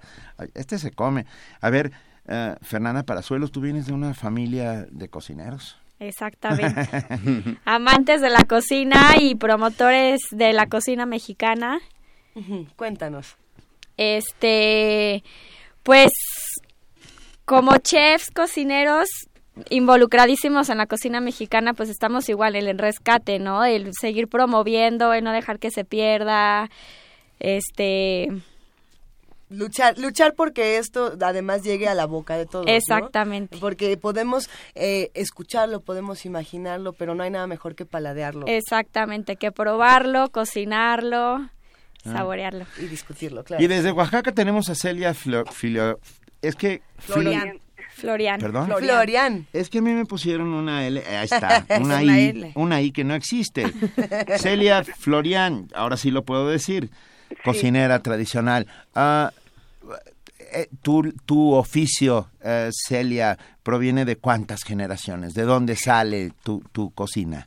Pues mira, no sé decirte de cuántas generaciones, pero por supuesto yo creo que son milenarias, porque estoy en Oaxaca, que es un lugar donde considero que es una parte del país donde más se preserva precisamente de lo que se hablaba, ¿no? De esa cultura, de ese ritualismo, de ese amor por la por la madre tierra y sobre todo por por su cocina. Eh, aquí en Oaxaca no podemos hablar, yo creo, a veces de, de la cocina oaxaqueña, sino de las cocinas oaxaqueñas. Tenemos ocho regiones y créeme que muchas veces no conocemos todavía lo que se come en tal región o en tal comunidad. Dentro de esas ocho regiones existen distritos. Entonces, debe imaginar, son 570 municipios. No, bueno. Cada uno que pertenece a una etnia, eh, o sea, entre esos municipios hay etnias diferentes, que son 16, unos dicen que 17 y otros que 18. Pero realmente es una cocina que me sorprende cada vez a mí más, estoy aprendiendo muchísimo. Aquí en Oaxaca tenemos un grupo de cocineras tradicionales en el cual pues están eh, muchísimas mujeres de diferentes regiones y hemos ido sumando, por ejemplo, ahorita al foro van a ir un grupo de mujeres frikis, van a ir tres mujeres frikis que este pues nos van a eh, eh, cuando me estuvieron a mí diciendo la lista de lo que llevaban, realmente a mí me sorprendía porque yo no he probado esa comida que ellas van a llevar. Entonces te digo, cada vez que conoces a una comunidad, a un pueblo, este, independientemente de, de lo que se habla de la cocina oaxaqueña, que normalmente son sus moles muy conocidos. Estuve ahí el sábado pasado y me eché un guisado de boda. Mm. Ay, wow. Y, no nos trajo. Y, no, claro que no les traje. y si hubiera habido dos, me los hubiera comido los dos. Sí. Y, es que es cierto, la variedad, riqueza, esplendor de la cocina oaxaqueña cada vez, cada vez brilla más. Ah, y, esto gracias a que, a la labor de ustedes, sin lugar a dudas. Eh, a mí me parece que la cocina tradicional es esa piedra fundamental de construcción de civilización en el mejor de los sentidos. Eh, Celia, permíteme, por favor, Celia, América, Fernanda, permítanme despedir eh, con todo con todo el placer y con todo el gusto al doctor Francisco López Morales. No, que nos pide, ah, un par de minutos nos podemos bueno, quedar pero lo que sí vamos a despedir, perdón, perdón. Es la transmisión de a AM. nuestra transmisión de AM que continúa con su programación habitual. Muchas gracias a los amigos y compañeros de AM que nosotros nos quedamos aquí en el 860 de FM. En el 96.1 de FM. ¿Por qué hago eso? Siempre hago eso. a ver, nos desligamos del, 860 de AM y nos quedamos en el 96.1 de FM hablando de cocina tradicional. Ustedes no se vayan.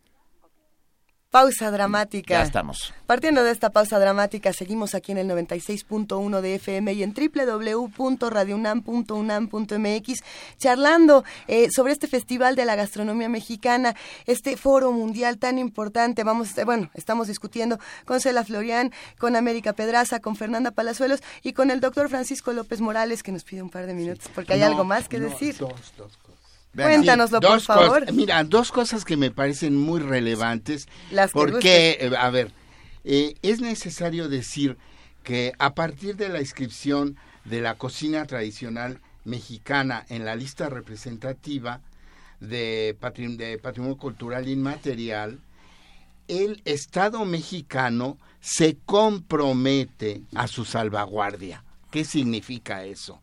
Que tiene que hacer políticas públicas para salvaguardar en un tema de acción todo este conocimiento que es que caracteriza a la cocina tradicional mexicana.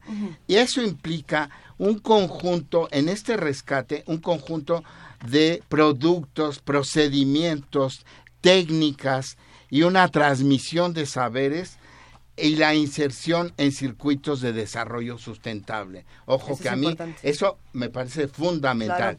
Y otra premisa que no debemos de olvidar, y este también es un caso particular donde México hay que decirlo ahora mismo, porque me parece que en, estas épocas de turbulencias políticas y globales, donde ya no es necesario evocar a lo que está pasando en el vecino país del norte, es necesario decir que si bien eh, el Estado mexicano se tiene y se ha comprometido a este reconocimiento y a su salvaguardia, también hay que decir y hay que reconocer en particular que la iniciativa desarrollada por el Conservatorio de la Cocina Gastronómica Mexicana con esta eh, serie de instrumentos como es el Foro Mundial de Gastronomía, que llega hoy a su cuarta edición, constituye una de las acciones que se han gestado en el marco del plan de salvaguardia de la cocina tradicional.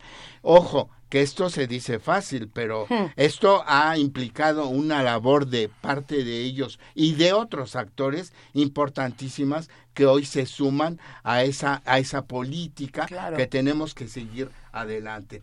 Porque esto no está dicho que en otros países así se haya hecho, como en el caso francés, donde se reconocieron. El tema del repas gastronomique francés, que son los modos de mesa, aquí no hemos visto que Francia adopte de manera muy clara una política como lo que ahora se está desarrollando aquí, con esta visibilidad y esta visión muy amplia de lo que significa el mundo extraordinariamente amplio de la alimentación en nuestro país, que hoy por hoy ustedes ya han hablado muchas veces me parece que recientemente sobre el tema de la diabetes y sobre las políticas. Bueno, en fin, pero todo esto conlleva a una a una visión un poco más holística y amplia de cómo se tiene que abordar este foro. Holística, amplia y cultural, porque perdón, yo quitaría la palabra alimentación de en medio de todo esto, porque se alimentan los hámsters y, las ballenas azules, y nosotros comemos, y comer es un acto social y cultural. Tienes absolutamente toda la razón, y esa hace la diferencia. Claro, esa es la diferencia. Perdón, por favor. Eh, América. Nada más eh, confirmar y retomar una de las ideas que ha expuesto eh, el doctor Morales, López Morales, perdón, respecto a la sustentabilidad. ¿no? Este desarrollo sustentable implícito en las cocinas de México, ¿qué implica y a qué está referido? El esfuerzo que el conservatorio ha hecho a pesar de que muchas veces y en reiteradas ocasiones se le ha dicho, pero ¿por qué no hacen recetarios?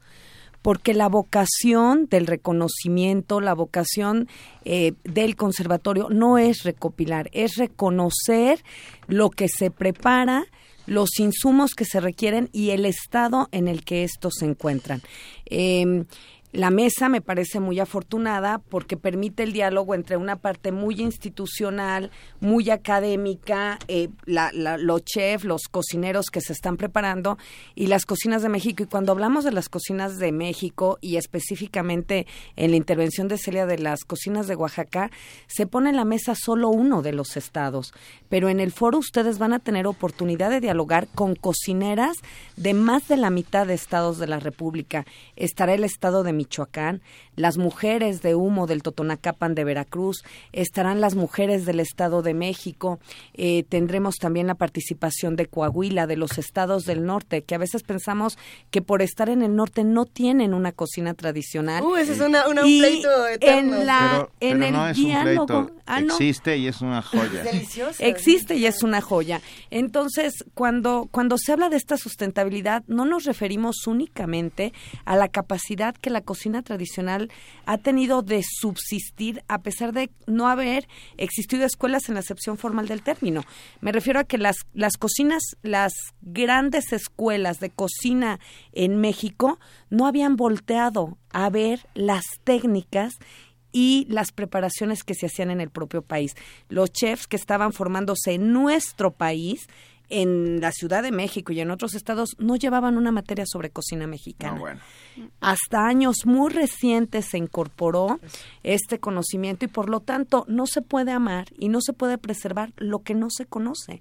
En ese sentido, el reconocimiento que la UNESCO otorgó a la cocina de México, la labor que el conservatorio ha hecho y el diálogo tal como está sucediendo en esta mesa, en donde se suben los estudiantes, las cocineras, las instituciones, la sociedad civil, lo que ha permitido es visibilizar no la cocina de un estado, la cocina de un país.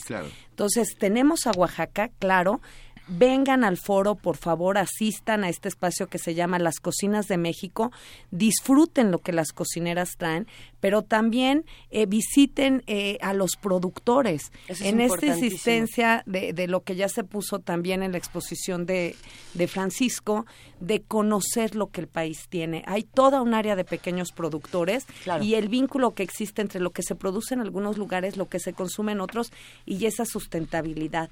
Ahorita en la temporada que estamos viviendo, eh, todo lo que las señoras están cosechando para viajar con él, las señoras del Estado de México con sus hongos, las señoras del Estado de Michoacán con las preparaciones que hacen a partir del elote tierno, las mujeres del Totonacapan y además disfrútenlas en ese espacio y véanlas intercambiando conocimiento, técnicas de preparación y todo con los chefs que vienen bien dispuestos a establecer un diálogo fructífero con ellas. Y en ese sentido a mí me encantaría preguntarte, Celia, escuchando todo lo que nos dice América Pedraza, eh, ¿cómo convive y cómo dialoga tu cocina con las otras cocinas de los diferentes estados? Eh, ¿qué, se gana eh, en estos encuentros donde puedes dialogar, donde puedes compartir, intercambiar toda clase de saberes? Sí, mira, es un diálogo continuo y permanente por parte de ellas, además algunas que ya han participado en varias ocasiones se conocen y se ven con mucho cariño, inclusive se llevan algunos regalitos. Y tú sabrás que todos ellos basados en comida, en producto, en, en recetas, en intercambio, se acercan y, por ejemplo, a la hora de la comida salen las cocineras de Oaxaca con, con sus empanadas de San Antonino o salen con su plato de mole o con algún tamal de alguna región. No hagas y se los llevan al vecino, al de al lado con la intención también de que ellas les den un plato y entonces dicen qué rico y se dan ah. cuenta que no nada más su cocina es deliciosa sino que toda la cocina es como yo les digo toda la cocina de México es deliciosa y respetable admirable y lo que hacen las mujeres y las técnicas. Y se dan cuenta también que así como ellas están moliendo en su metate la de al lado también muele en su metate y la de la otra esquina también. Y entonces se dan cuenta que tienen muchas cosas en común principalmente como decía el doctor el maíz el chile y, el, frijol. yo, no me canso de repetir, lo digo aquí, lo digo cada vez que tengo un micrófono enfrente, que comida es cultura y, que, y que es una manera de resistir también. Eh, conservar nuestras tradiciones y conservar nuestros espíritus a partir de lo que nos metemos dentro de la boca es, es esta manera de resistir frente a los embates del alrededor. Y con esto no, no quiero decir nada más que la posibilidad de ello. Eh, estoy de acuerdo en las globalizaciones siempre y cuando las globalizaciones permitan que nuestras que lo nuestro vaya un paso más allá y no que todo lo demás llegue aquí y eh, por por el relumbrón no permita ver la verdadera la verdadera importancia de nuestra cocina. A ver, que es que tenemos a la más joven de la mesa, que es Fernanda, Fernanda Parazuelos, que Eres muy, muy joven, Fernanda. ¿Puedo saber cuántos años tienes? Perdón que pregunte esta cosa horrible, no se debe hacer, pero, pero estoy sorprendido. ¿Qué tienes? 27. Venga. Sí. Parece de bastantes Y participas en la organización de, este foro tan importante. Eh, ya nos han preguntado mucho en redes sociales, ya están todos eh, bastante emocionados con esta conversación y quieren saber el cómo, cuándo, dónde, por qué, para qué, a dónde nos vamos, quiénes. Eh, cuéntanoslo todo. Claro que sí. Vamos a estar del 24 al 27 de noviembre en el Centro Nacional de las Artes y en los estudios Churubusco. Esta, como ya lo han comentado, es nuestra cuarta edición. Cada vez tenemos más credibilidad, más gente involucrada, cada vez se enamora más la gente de nuestra cultura, aprenden más de todo lo que nuestra cocina ofrece, ¿no? Como han platicado ahorita, somos lo que comemos, ¿no? claro. Y eh, somos mexicanos y hay que comer lo que... lo que producimos. Lo que producimos y lo que hacemos. ¿Cuánto cuesta entrar? No cuesta la entrada, la entrada es libre Este, tenemos muchísimas actividades. Hay una actividad muy padre que tenemos que se llama el carrusel gastronómico. Es un carrusel donde se dan conferencias y demostraciones gastronómicas durante todo el día y es un área muy padre porque tenemos sesiones con cocineras tradicionales y chefs entonces es padrísimo ver esta actividad donde las cocineras son las que mandan, ¿no? Uno cree que el chef acá de, sus manteles largos, sus restaurantes reconocidísimos, ellos son los que deciden qué se cocina y sus técnicas muy vanguardistas. Y es padrísimo ver cómo las cocineras llevan la, la batuta, ellas deciden qué se hace, cómo se hace y les enseña, ¿no? A los chefs y también es una manera de involucrar a toda la gente de todo lo que se puede hacer con esta cocina. Fíjate que... Qué maravilla. A mí, yo tengo un problema con la palabra chef. desde hace muchos años, perdón. porque Porque es un grado militar eh, para efectos prácticos. Yo prefiero cocinero. De, tú también. Las mayoras, la mayora se oye muy bonito. Pero, bueno, pero cocinero es un término que, cocinera, pues, eh, mucho más Ah, ha pegado mucho más San Pascual Bailón, pues. América, ¿quieres decirnos algo al respecto? Cuéntanos, América, que por quieren Ir que quieren ir a comer algo. No, en el, concepto que está diciendo eh, Benito, creo que es muy importante esta vuelta a los orígenes. O sea, como en México nos hemos ido apropiando de grados, de nombre, y cuanto más extranjero suena nos parece que es mejor. Y, en realidad, las cocineras hoy hay muchos chicos, porque además parte de, de, las actividades que realiza el foro es permitirle a los estudiantes de cocina que vengan a ayudar a las cocineras. Las cocineras vienen de muy lejos, y cuando decimos Tlaxcala, o decimos Oaxaca, o decimos eh, Coahuila, no nos referimos a las ciudades capitales no, claro, Para el conservatorio, el reto mayor es que si la señora que viene de Michoacán no es que sale de Morelia y la pones en el autobusito y viene, no, la señora viene de Angaguan o de San Lorenzo o de un lugar en donde hay que rentarle una camioneta, sacarla de su comunidad, llevarla a Uruapan, que tome la flecha, como dicen por allá, que llegue. Esas son las señoras que van a asistir al foro. Qué maravilla. Cuando hablamos de este tema de la cocinera, hay muchos jóvenes que cuando están ahí dicen, ah, bueno, es que sí, claro, yo estudio para chef, pero también soy cocinero. Entonces, esto es interesantísimo. Eh, Benito, a mí me gustaría mm, narrar una pequeña anécdota en el momento de la inscripción en Nairobi, que retoma un poco la idea que Benito Taibo está diciendo de manera muy clara, esto de chef, y que es enormemente elocuente. En, es, en el año que México inscribió en la sesión de Nairobi en 2010 la cocina tradicional mexicana, México invitó a todos los asistentes al comité que eran alrededor, en, aquella reunión donde México fue el anfitrión y reunió a más de 700 asistentes a esa, a esa reunión del comité, Francia festejó en, en un lugar privado como con 16 comensales lo que ellos habían logrado. Eso da cuenta del rompimiento de paradigma que justamente nosotros estábamos tratando de introducir, que la comida es comunitaria, es un rito colectivo y no es para unos cuantos elegidos donde nadie asistió y todos tenían que ir en una estricta etiqueta y con un señor que iba con una eh, corbata de moño para servirlos, que si era de una manera o de otra. Esos ritos me parece que forman parte de un mundo ya totalmente superado del siglo XIX. Por supuesto. Y por eso me pareció importante. O de las cortes austriacas del XVII. Exactamente. Es peor. Entonces creo que esos dos elementos eh. dan cuenta de cuál es la dirección que trata de tomar esta visión nueva. Tal vez, y solo para, para seguir echando leña a este bonito fuego que nos ilumina, ah, decir que cada vez que hay una celebración tradicional en alguna de las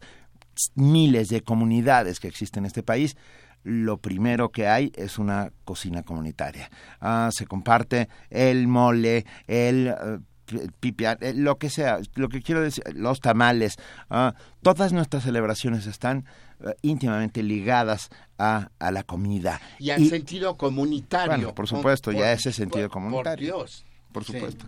Déjenme nada más rápidamente decir un poco de lo que va a haber, porque sí está muy impresionante. Eh, 7 de noviembre en el CENAR, país invitado Filipinas. Solo les voy a dar del programa académico rápidamente. Va a haber algunas conferencias, mesa redonda, mesa redonda la literatura popular en la gastronomía, una conferencia de la cocina tradicional al rescate de la salud, eh, una mesa redonda las cocinas de México a través de los ojos de un artista, uh, otra mesa redonda destinos de turismo gastronómico en México y dentro del carrusel gastronómico, que me parece todavía más... A mí, yo siempre, cuando dijeron carrusel gastronómico, tuve la fantasía de que fuera un carrusel donde iban platos de comida y que yo iba, ¿me viste? Y que, y yo, y que yo podía ponerme fijamente en un sitio e ir agarrando de los platos. No, no, no. Chin. Ok. En el carrusel gastronómico, las cocineras tradicionales dialogan con chefs y otros colegas, las cocinas del Galeón de Manila, del que hablábamos al principio. Gracias al Galeón de Manila tenemos un montón de Exacto. cosas. Y ellos también. La cocina muchas. italiana no existiría si no, si Marco Polo no hubiera llegado primero a Asia y si luego el Galeón de Manila no hubiera llevado los jitomates de regreso a que no existían en Europa. Va, el uso de flores silvestres en la cocina mexicana, Mm, eh, las Californias mexicanas, Centroamérica, Chile y su cocina del mar, cocina de la costa nayarita y colimense, Colombia y su cocina tradicional del Pacífico, cocina de Guerrero, Perú y su cocina de la costa. Ah, cocina ¿Cuánto- inspirada en la cuánto costa. no hay? Me estoy, estoy empezando a salivar como el perro de Pablo.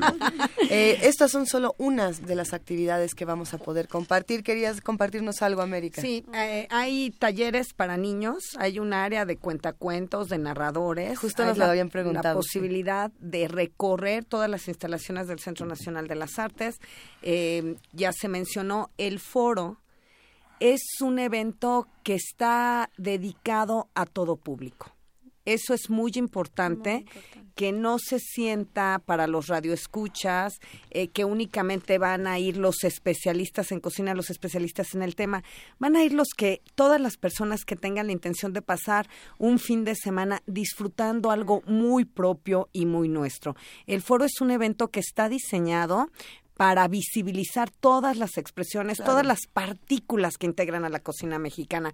Por eso en lo que tú leías, Benito, eh, de las mesas redondas, bueno, los estudiantes que quieran ir y enriquecer lo que están viendo en la escuela, los que quieran inventar otras cosas, lo van a poder hacer. Los que quieran pasar el día en familia y comer, va a haber un espacio en Estudio Churubusco, este, en donde se van a poder disfrutar botanas tradicionales de las cantinas de México, por ejemplo. Ahí nomás. En donde eh, las que quieran ir y disfrutar el espacio las cocinas de México, cada día habrá 10 cocinas de distintos estados de la República. Los que quieran caminar y ver los productores y tener un contacto directo porque tienen un restaurante, porque están pensando en idear un negocio, porque quieren promover un intercambio, también van a encontrar ahí. Los que quieran conocer, planear sus vacaciones para el próximo verano, hay un área ahora de destinos turísticos, Destinos gastronómicos. destinos gastronómicos, en donde van a poder acercarse y poder eh, encontrar un espacio de su interés. Y los que nada más quieran ir con su familia a ver qué encuentran, les aseguramos que encontrarán cosas extraordinarias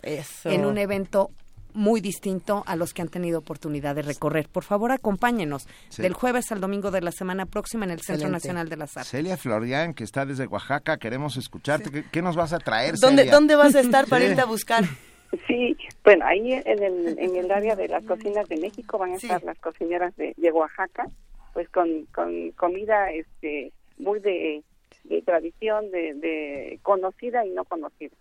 Así que es, eso eh, también es la incógnita, ¿no? De, de, de la cocina oaxaqueña que es conocida y otra parte de, de la, la cocina que no no se conoce. ¿Nos puedes adelantar un poquito de la que no se conoce? Porque yo soy, que- yo lo que soy, soy- puedo soportar todo excepto la tentación, como decía Oscar Wilde.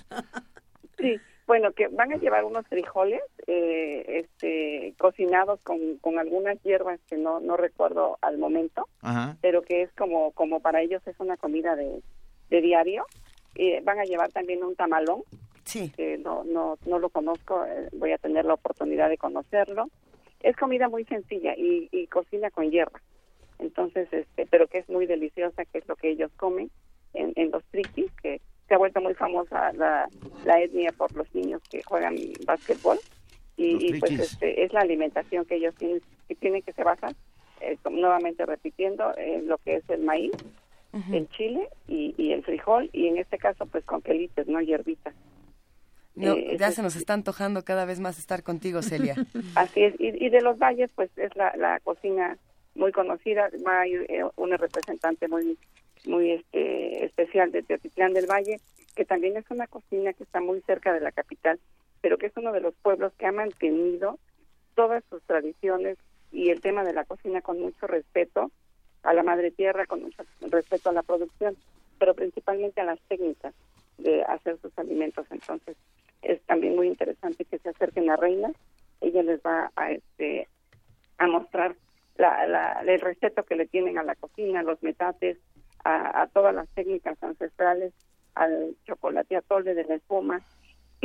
Perdón que les voy a explicar cuántos meses tarda el cacao para que, que pues se pueda preparar esa espuma. Hacen un hueco en la tierra, un cuadro muy bien hecho, la tierra de ellos, de esa región de Tlacolula, que es precisamente donde se dice que se da el origen del maíz, este, es como muy, tiene como piedras adentro, o sea, no es una tierra que sea tierra, tierra como en otras comunidades. Entonces ellos hacen un cuadro muy, muy completo y ponen ahí a fermentar el cacao, le ponen agua y diariamente le van cambiando el agua a este, al cacao para que no se vaya a descomponer, lo enjuagan muy bien, le vuelven a poner agua y tarda un tiempo más o menos de ocho meses para poder hacer el, el que se le llama al, al, cacao con el que se hace la este el chocolate atole que se sirve precisamente en, en eventos ceremoniales, en, en fiestas este, ceremoniales. Entonces va a ser muy interesante que los jóvenes se acerquen a Reina, les platiquen la técnica, vea cómo sale la, la espuma de, de, este, del chocolate atole, que es como dice Abigail cuando va a sus presentaciones a, todo el mundo, ¿no? Sí. Nosotros conocíamos las espumas mucho antes. De, de, hace miles de años atrás. De que las quisieran inventar los catalanes. Es totalmente cierto. Totalmente cierto. Estamos cerrando ya esta conversación eh, porque casi se nos acaba el tiempo, pero una de las preguntas que más nos ha llegado aquí a, las redes sociales de Primer Movimiento es cómo los encontramos, eh, cómo, cómo los encontramos en Twitter, en Facebook, alguna página donde los podamos eh, seguir para que nos enteremos de todas las actividades eh, que tenemos aquí pendientes, porque además ya se nos antojaron todas. Celia, Celia Florian, te mandamos un inmenso abrazo, gracias por compartirnos todo lo que va a pasar desde Oaxaca hasta el cuarto Foro Mundial de la Gastronomía Mexicana. Claro que sí, un abrazo y, gracias por invitarme. no, hombre, un abrazote. Y entonces cuéntanos, Fernanda, ¿cómo, ¿cómo los buscamos? ¿Qué hacemos? Bueno, les voy a dar los, las redes. El Twitter del foro es FMGM 2015 son las siglas de Foro Mundial de Gastronomía Mexicana. Sí, es el, el Twitter del año pasado que usamos. Que lo conservamos. Exactamente. FMGM 2015. FMGM 2015 es Twitter. La página en internet es www.fmgm.mx y también se pueden meter a la página del Conservatorio de la Cultura Gastronómica Mexicana que es www.ccgm.mx y tenemos Facebook como Foro Mundial de la Gastronomía Mexicana. Excelente, compartiremos todas estas redes sociales. El cartel también ya lo tenemos arriba para conocer todo ya, ya nuestra compañera Vania Noche dice que, que ya estuvo, que ya se armó. Los invitamos, eso es de verdad un gran espacio para pensar y saborear, para conocer, aprender, para, para disfrutar. Desde pues chiquitos hasta grandes, a los que les encante comer, todo, los esperamos allá con los brazos abiertos porque vale muchísimo la pena. Excelente, Fernanda Palazuelos. Fernanda Palazuelos, mil gracias. No, gracias a ustedes, muchas gracias. Claro que sí. Ah, qué cerramos? escucha, Roberto Armenta escribió, dice, todos, Benito, todos nos imaginamos el carrusel gastronómico así. Así que para el quinto foro vamos a tener que hacer un carrusel donde nos paremos, vaya pasando el carrusel y nosotros vamos agarrando lo que podamos ah, de cada platito. Bueno, pero yo para despedirme únicamente les diré que este el carrusel lo van a tener que hacer ustedes visitando cada uno de los puestos de las cocineras. Van a hacer un carrusel, un carrusel este a pie, además de lo que ya eh, se va a poder disfrutar eh, preparado por Reina y de estas espumosidades de las que nos habló Celia, vendrán también el estado de Jalisco con una birria de Ameca, de ah. Chiapas, nos van a traer una buena una olla podrida, una lengua en pebre, eh, vienen las cocineras desde Comitán con su cocina tradicional, un chingurguaje que es un nombre de tojolabal para una gordita que está rellena de frijoles y unas hierbas chapanecas extraordinarias. ¡Ah, qué delicia! Vienen también... ¿Sabes que lo que estás haciendo es una suerte de castigo? Ya sé, ya sé. pero de Chihuahua, fíjate, el asado de carne que también se pone a cocer con chiles bajo la tierra y como vemos las técnicas son muchas. Yo quiero eh, despedirme nada más diciéndole que esta es una invitación de las cocineras que siempre se han sentido muy bienvenidas a esta Ciudad de México.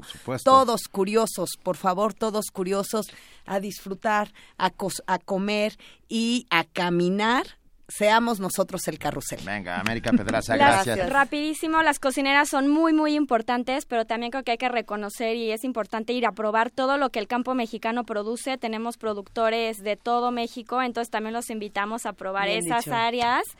De, y a comprarles, ¿no? Lo que, nuestro campo y lo que nuestro país produce. aquí estamos haciendo una campaña para comprar local, comer local, vivir local. No necesitamos mirar más allá de nuestro propio territorio para darnos cuenta de la inmensa variedad y de la inmensa riqueza que contiene. Y aunque el primer movimiento en este momento está casi llegando a su fin y nosotros despedimos esta maravillosa conversación, la vamos a seguir en el cuarto Foro Mundial de la Gastronomía Mexicana. Mil gracias por acompañarnos, un verdadero placer. Gracias a ustedes y nos esperamos. Nos vamos ahora a una nota de lo que está ocurriendo en la universidad, como las hemos compartido a lo largo de estos días. La Cámara Nacional de la Industria Editorial Mexicana reconoció los mejores libros y publicaciones periódicas tanto en México como en el extranjero. La UNAM, por supuesto, fue, premiada con siete publicaciones. ¿Quieren saber cuáles? ¿Quieren enterarse de qué pasó? Nuestra compañera Ruth Salazar tiene todos los detalles. Vamos a escucharlos antes de despedirnos.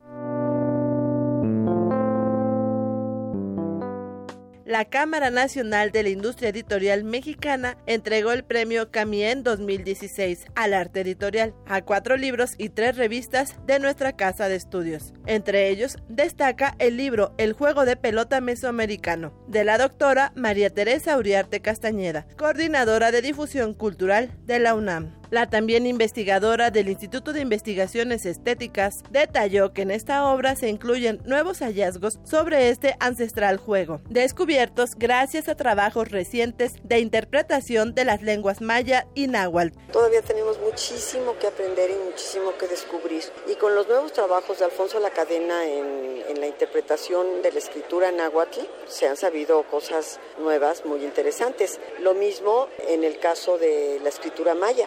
Eric Velázquez tiene una aportación muy importante en este libro, precisamente en ese sentido. También se jugaba por apuesta, ya en los tiempos cercanos a la conquista, también había jugadores profesionales, así como los gladiadores romanos. De hecho, eh, la hipótesis del derrotado como sacrificado se deriva de muchas de las inscripciones mayas que han sido descifradas. Uriarte afirmó sentirse orgullosa de ser investigadora universitaria y de compartir este nuevo conocimiento. Yo soy de Hueso Colorado, investigadora de la UNAM. Mi licenciatura, mi maestría y mi doctorado son de la UNAM, son en historia, con especialidad en historia del arte. Mi director de tesis de licenciatura fue el doctor León Portilla, mi directora de tesis de maestría y de doctorado fue la doctora de la Fuente. Así es de que tengo una larga tradición que me ha llevado al estudio de los temas mesoamericanos. Es lo que más me gusta en el mundo. Yo soy feliz de volver a mi, a mi plaza de investigadora. Nuestra universidad es una madre generosa, siempre lo he pensado, y nos permite desarrollar un trabajo muy interesante en las áreas que por eso también es maravillosa la UNAM. Entonces, me encanta, yo, me gusta muchísimo y espero que este libro sea una aportación más al conocimiento del, del juego de pelota mesoamericano. El premio Juan Pablos al mérito editorial fue entregado al intelectual mexicano Héctor Aguilar Camín por su trayectoria y obra literaria. Para Radio UNAM, Ruth Salazar. Ya nos vamos, ya nos vamos, ya nos vamos. Gracias a todos los que han escrito. Martita la Piadosa se quejó enormemente, pero no sabemos por qué. Decía que no le hacíamos caso, pero no sabemos de qué había que hacerle caso. Para la próxima, cuéntanos bien todo.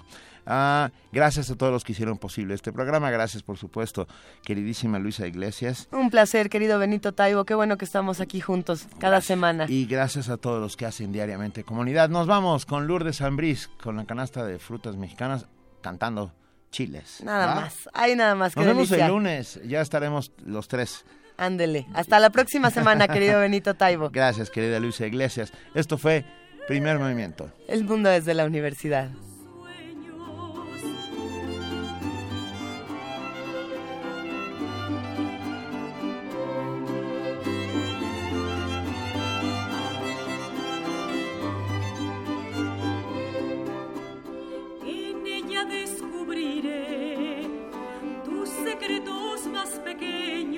Tus secretos más pequeños y el aroma de tu miel.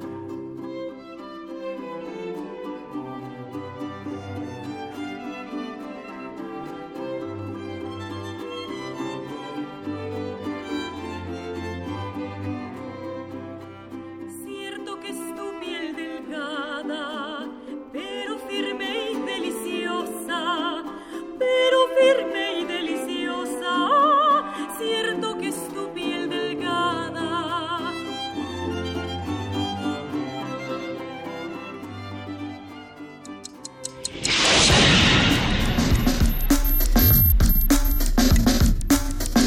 Radio UNAM presentó